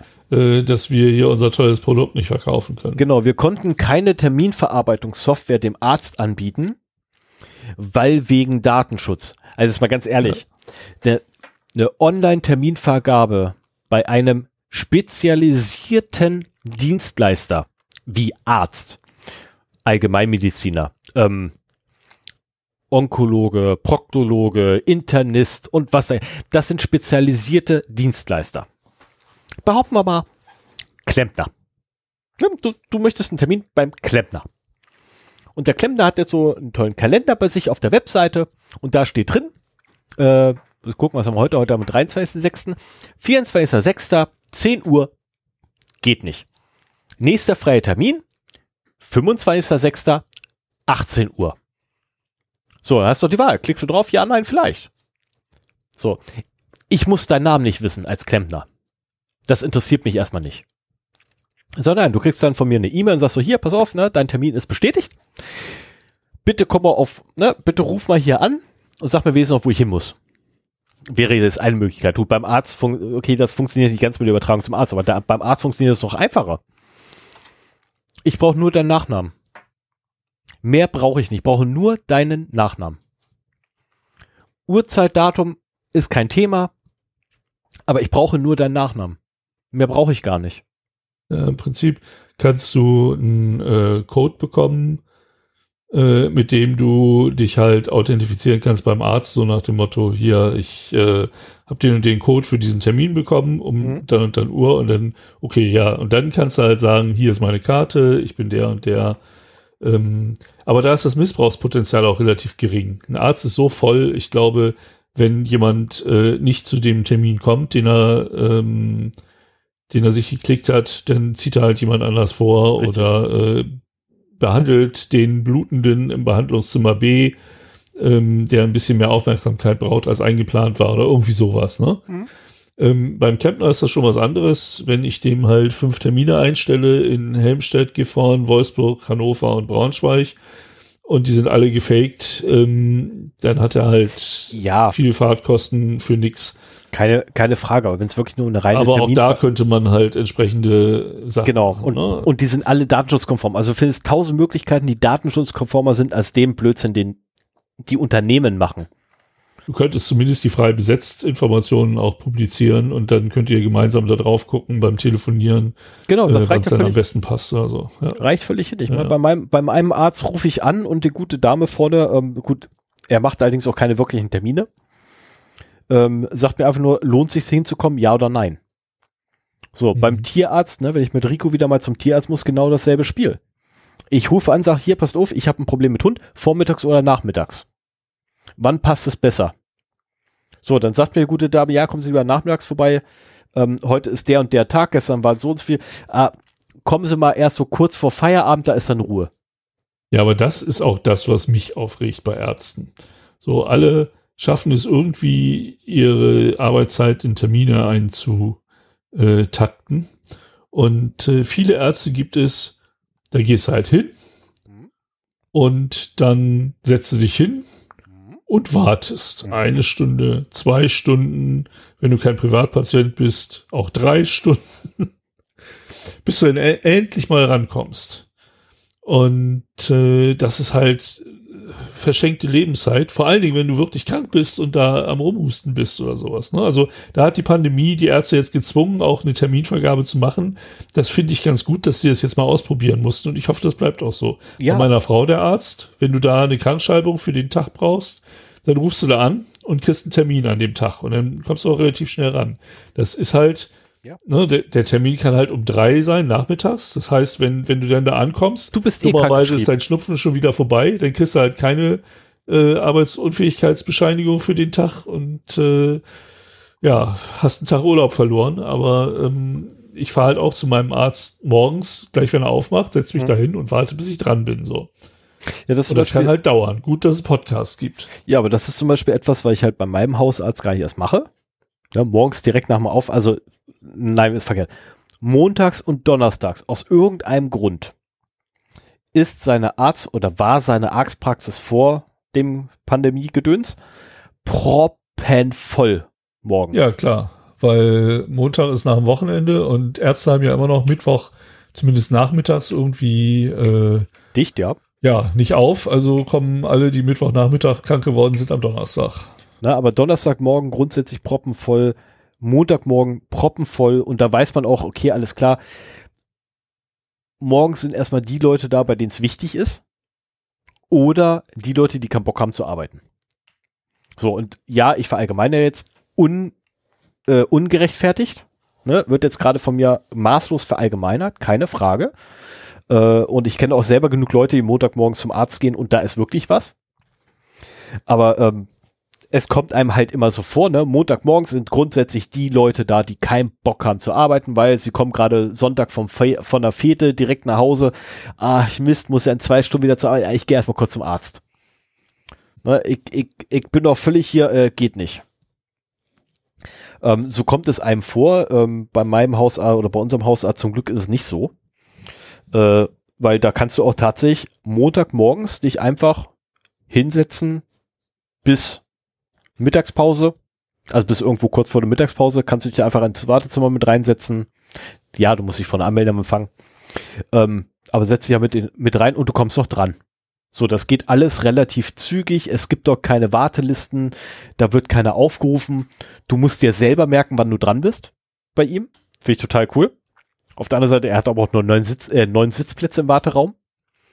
Ne, von da ist es so relativ einfach. Also man wird sich schon merken können, ähm, welche acht Leute hinter einem kamen. Ne, weil du musst dir nicht merken, wer vor dir ist, du musst einfach nur merken, wer hinter dir ist. Oder du merkst dir, die Person, die da sitzt, ist aber Blödsinn. Ne, also Achso, dann heißt es der nächste bitte oder was, so wie genau. früher. Es geht nur die Tür auf. Es geht einfach nur die Tür auf, ne, wird gesagt, ja, der nächste bitte, kommst du bitte. So, und das war's. Ne? Kein Name, kein nichts. So, und äh, ich habe das auch schon zweimal gehabt, äh, dass dann jemand quasi sich vor mich gedrängelt hat. Ähm, und ich dann da länger warten musste. Das Positive an der Schote ist, ich kannte denjenigen, der vorgegangen, äh, der sich da vorgedrängelt hat. Ich wusste auch, dass bei dem ernster ist als bei mir. alles, was ich hatte, war eine Standarderkältung. Äh, ich brauchte nur Krankmeldung, mehr nicht, weil ich nicht in der Lage war, zur Arbeit zu fahren. Und äh, das war aber auch das einzige Mal, dass ich da irgendwie eine vorgedreht habe. Ansonsten, da ist alles läuft da wunderbar geschmiert, alles läuft super, echt klasse bei ihm. Du gehst dann rein in den Warteraum, ne, setz dich hin, das dauert dann ein bisschen, ja, natürlich, bis alle anderen vor dir weg sind, dann kommst du dran und dann gehst du wieder. So, alles kein Problem. So ließ vor Corona. Jetzt läuft es total bescheuert. Jetzt musst du anrufen morgens, da kriegst du einen Termin. Zu diesem Termin gehst du hin, musst hoffen, dass die verdammte Klingel funktioniert. Ich meine, hey, die ist auch schon über 30, 40 Jahre alt. Musst hoffen, dass die verdammte Klingel funktioniert. Wenn die nicht funktionieren sollte, dann musst du hoffen, dass irgendeiner im Wartezimmer sitzt, weil du nicht dann da an die Fensterscheibe klopfen musst. Das ist eine einzelne Scheibe, an die du ohne Umstände reinkommst. Damit der mal dann vorne am Empfang Bescheid sagen kann, dass da einer klopft damit dann jemand die Tür aufmacht, dich nicht reinlässt, sondern sagt so, ja, ist kein Thema, äh, warten Sie ganz kurz, wir machen mal kurz einen Test.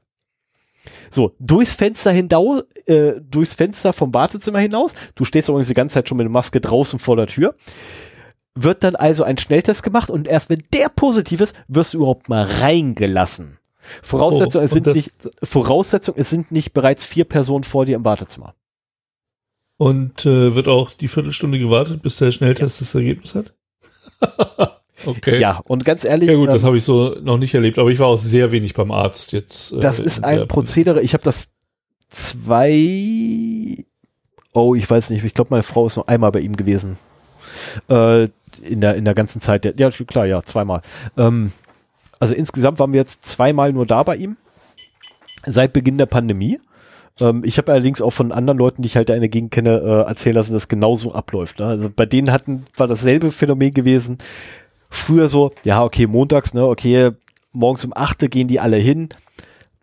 Nachmittags 16.30 macht wieder auf. Das heißt, so 16.45 kannst du hingehen, dann kommst du schnell dran. Na so. Ähm, und jetzt so 16.45, die stand vor verschlossener Tür, keine Sau wollte den aufmachen, reingelassen wurde sie auch nicht. Oder so. Ja, ich mein, die ähm, ich mache meinem Arzt Pandemie übrigens keinen hat Vorwurf. einiges verändert. Na, ich, ja, aber ich mache meinem Arzt zum Beispiel auch gar keinen Vorwurf, um Himmels Willen. Ne, er macht's ja richtig. Ähm, aber dieses, dieses Prozedere. Ist auch das mit der Klingel. Ja, bis, genau das. Aber dieses Prozedere wäre ja an sich auch vertretbar, wenn diese verdammte Klingel nicht dauernd ausfallen würde. Mein Vater stand schon dreimal vor der Tür bei ihm, die Klingel funktionierte nicht. Meine Frau stand davor, die Klingel funktionierte nicht. Ich stand mit meiner Frau zusammen davor, die Klingel funktionierte nicht. Ich habe dann irgendwann angefangen, weil auch im, im, im Wartezimmer irgendwie keiner reagiert hat, ich habe dann irgendwann angefangen anzurufen. Ich habe einfach drin ja. angerufen und dann ging, ging die gute Dame da ran und sagte, ja, ich stehe hier vor der Tür und irgendwie macht keiner auf.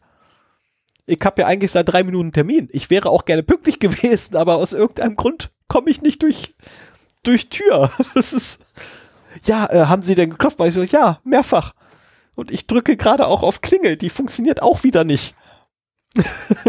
das ist dann auch ärgerlich. Ja gut, sowas. ich meine, das ist, äh, wenn ich im Restaurant bin und entweder keiner kommt die Bestellung aufnehmen oder keiner zum Bezahlen kommt, dann rufe ich da auch an. Mhm. So, ja, Hauptmann, Tisch 13, äh, ich möchte ich gerne bezahlen. Mhm. Oder so. Ja, ich meine, also wenn ich äh, noch vorm Bestellen bin, dann gehe ich auch im Zweifelsfall wieder, wenn das so lange dauert. Ja. Naja. Aber letztlich, mein Arzt übrigens macht das Ganze ohne Dr. Na, weil den Blödsinn braucht man nicht. Gibt tausend andere Möglichkeiten. Ja. So. Ich setze mal eine Marke. Ich weiß noch nicht wofür. Ja. Fürs Intro, äh, Outro, würde ich Ach so, sagen. sind wir schon bei der Verabschiedung. Oh. Da, da stand nämlich gerade noch was in, in den Shownotes, aber jetzt sehe ich gerade, hast du. Ja, das mache ich aber nicht mehr. Okay. Dann schreib es bitte gleich in die, in die Shownotes für die nächste Sendung im August. Ja, mal gucken, was da draus geworden ist. Ja, ich hab, vielleicht. Ich habe ja noch ein Thema, von dem ich noch nicht weiß, wie das ausufert und äh, vielleicht wird das noch mehr, vielleicht wird das sogar eine eigene Sendung. Mal gucken. Naja, mein Thema ufert ja so, also mein nächstes Thema wird sowieso gnadenlos ausufern. Ja, also ja. Ähm, ich bin jetzt bereits bei zwei, zwei, DIN A4, äh, zwei DIN A4 Seiten Text und ich bin nur bei der Haustür angekommen. ja, aber das ist ja. Das ist grauenvoll. Das ist so grauenvoll. Ich will dieses Thema ja, nicht machen. Sind wir mal gespannt. Wir haben schon lange nicht mehr die vier Stunden geknackt, Stefan. Ja, ja wir sind jetzt auch nur bei 2,33. Liebe Hörerinnen und Hörer, mit, Heute machen wir ähm, eine kurze Folge. Ja, das ist eine sehr kurze Folge, ja. So, liebe Hörerinnen und Hörer, mit folgendem Satz möchte ich mich jetzt bei euch allen verabschieden. Oh nein, jetzt denkt er sich auch schon Outro-Sätze aus und Wer auch immer diese 50-50 oder für diese 50-50 Abstimmungsergebnis bei Twitter gesorgt hat. Ob Jitsi oder Black, äh, Big Blue Button. Das ist voll gemein von euch. Jetzt stehe ich wieder am Anfang und weiß nicht mehr weiter.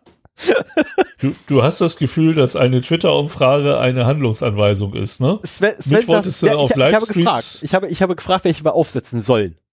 So, und Sven klickte auf Big Blue Button und irgendwann das ah!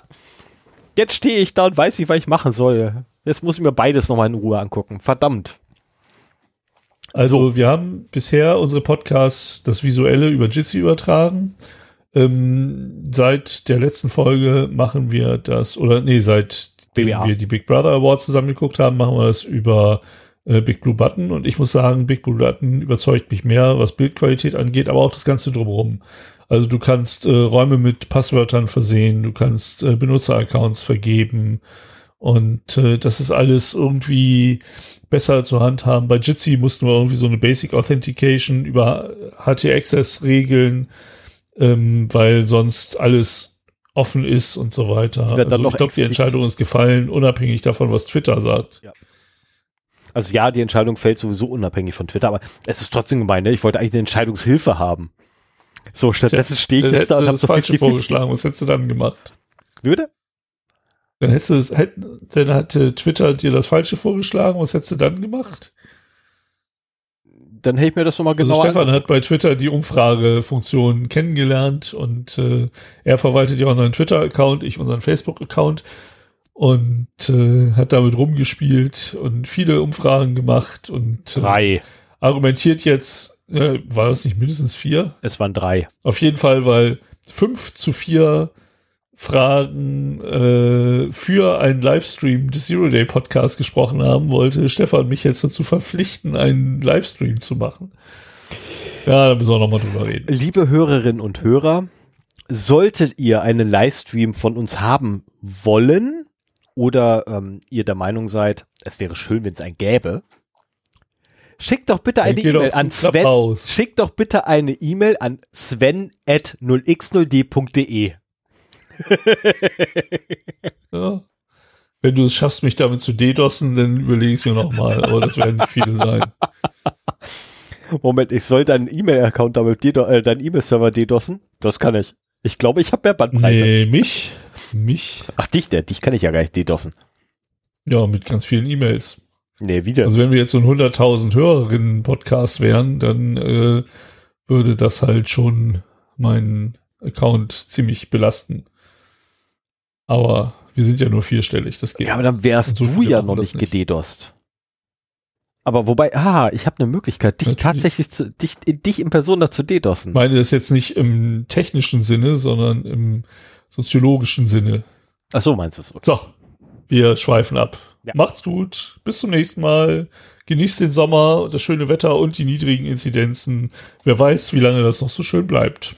Beides. Ja. Wetter Hoffen und wir's. Inzidenz. Hoffen wir's. Bis dann dann. Tschüss.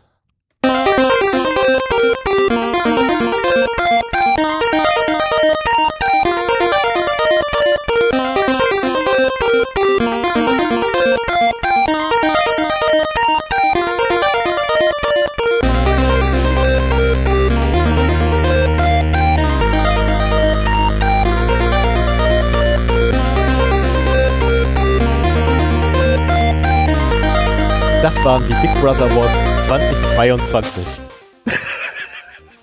Ich habe gerade echt, ich habe gerade echt in die, in die Marke aus Versehen 2022 reingeschrieben. Keine Ahnung warum. Zeit voraus. Ja.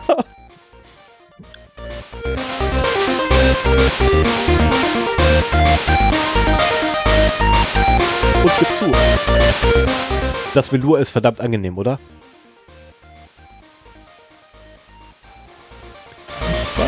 Also gerade so bei so heißen Temperaturen ähm, schwitzt man da halt rein und dann wird das irgendwann eklig pekig. Hast du auch das Polster gewechselt? Hintergrund ist, wir haben uns ja jetzt beide mit den guten Biodynamic-Headsets ausgestattet und Stefan hat dann auch noch für den Preis unserer alten Superlux-Headsets sich nochmal ein Velour-Ohrpolster gegönnt anstelle des Kunstleder-Ohrpolsters oder veganem Leder-Ohrpolsters und war völlig begeistert, wie flauschig das plötzlich am Ohr ist. Das Und ist wie ein kleines, wie ein kleines Teufelchen, das sich auf einmal an dich anspielt und sagt, warum nicht gleich so? Wie ein kleines Labradörchen. Äh, ja, oder bei, oder bei, Klabra, bei kleiner Labrador, weißt du, der mir ins Ohr schlappert. Ja. Nee, das ist schon, schon angenehmer, weil, weil äh, du da halt nicht so, wenn du meinetwegen unterm, unter der Ohrmuschel schwitzt oder an der Ohrmuschel, dann wird das nicht, nicht so feucht oder sowas. Aber für den Preis, dass es halt in dieses Velour einzieht. Und äh, da ich die auch tagsüber für Videokonferenzen benutze, wenn ich hier bei 35 Grad im Homeoffice sitze, möchte ich nicht wissen, dann kann ich nachher meine Ohrpolster ausbringen. Das Du weißt schon, dass man die Dinger bisschen Sehr eklig irgendwie in diesem Podcast. Du weißt aber schon, dass man sie waschen kann. Kann man sie waschen? Ja, hast du, hast du, Die Frage ist, hast du die auch? nicht gelesen? Nee, hab ich weggeschmissen. Boah, Typ, ey. Warte, ich such's Aber mal da raus. ist doch dieser, dieser ähm, Plastikrand noch dran. Ja, es ist ja völlig egal. Das, Es ist ja völlig egal, dass er da ist. So, jetzt muss ich erstmal gucken, welcher hier was ist, ey. Ich habe nicht noch den ganzen 30 Papierkram. Grad, denke ich mal. Schwanhals. Nee, das ist die Bedienungsanleitung von Schwanhals. Was ich auch krass finde, da kriegst du ein, ähm, ein Headset und da ist eine Bedienungsanleitung für dein Mikrofon mit bei. Finde ich krass. Ist dir das, äh, der Popschutz von deiner Mikrofonkapsel schon abgefahren? Nö. Okay. Bei mir ständig. Zertifiziert.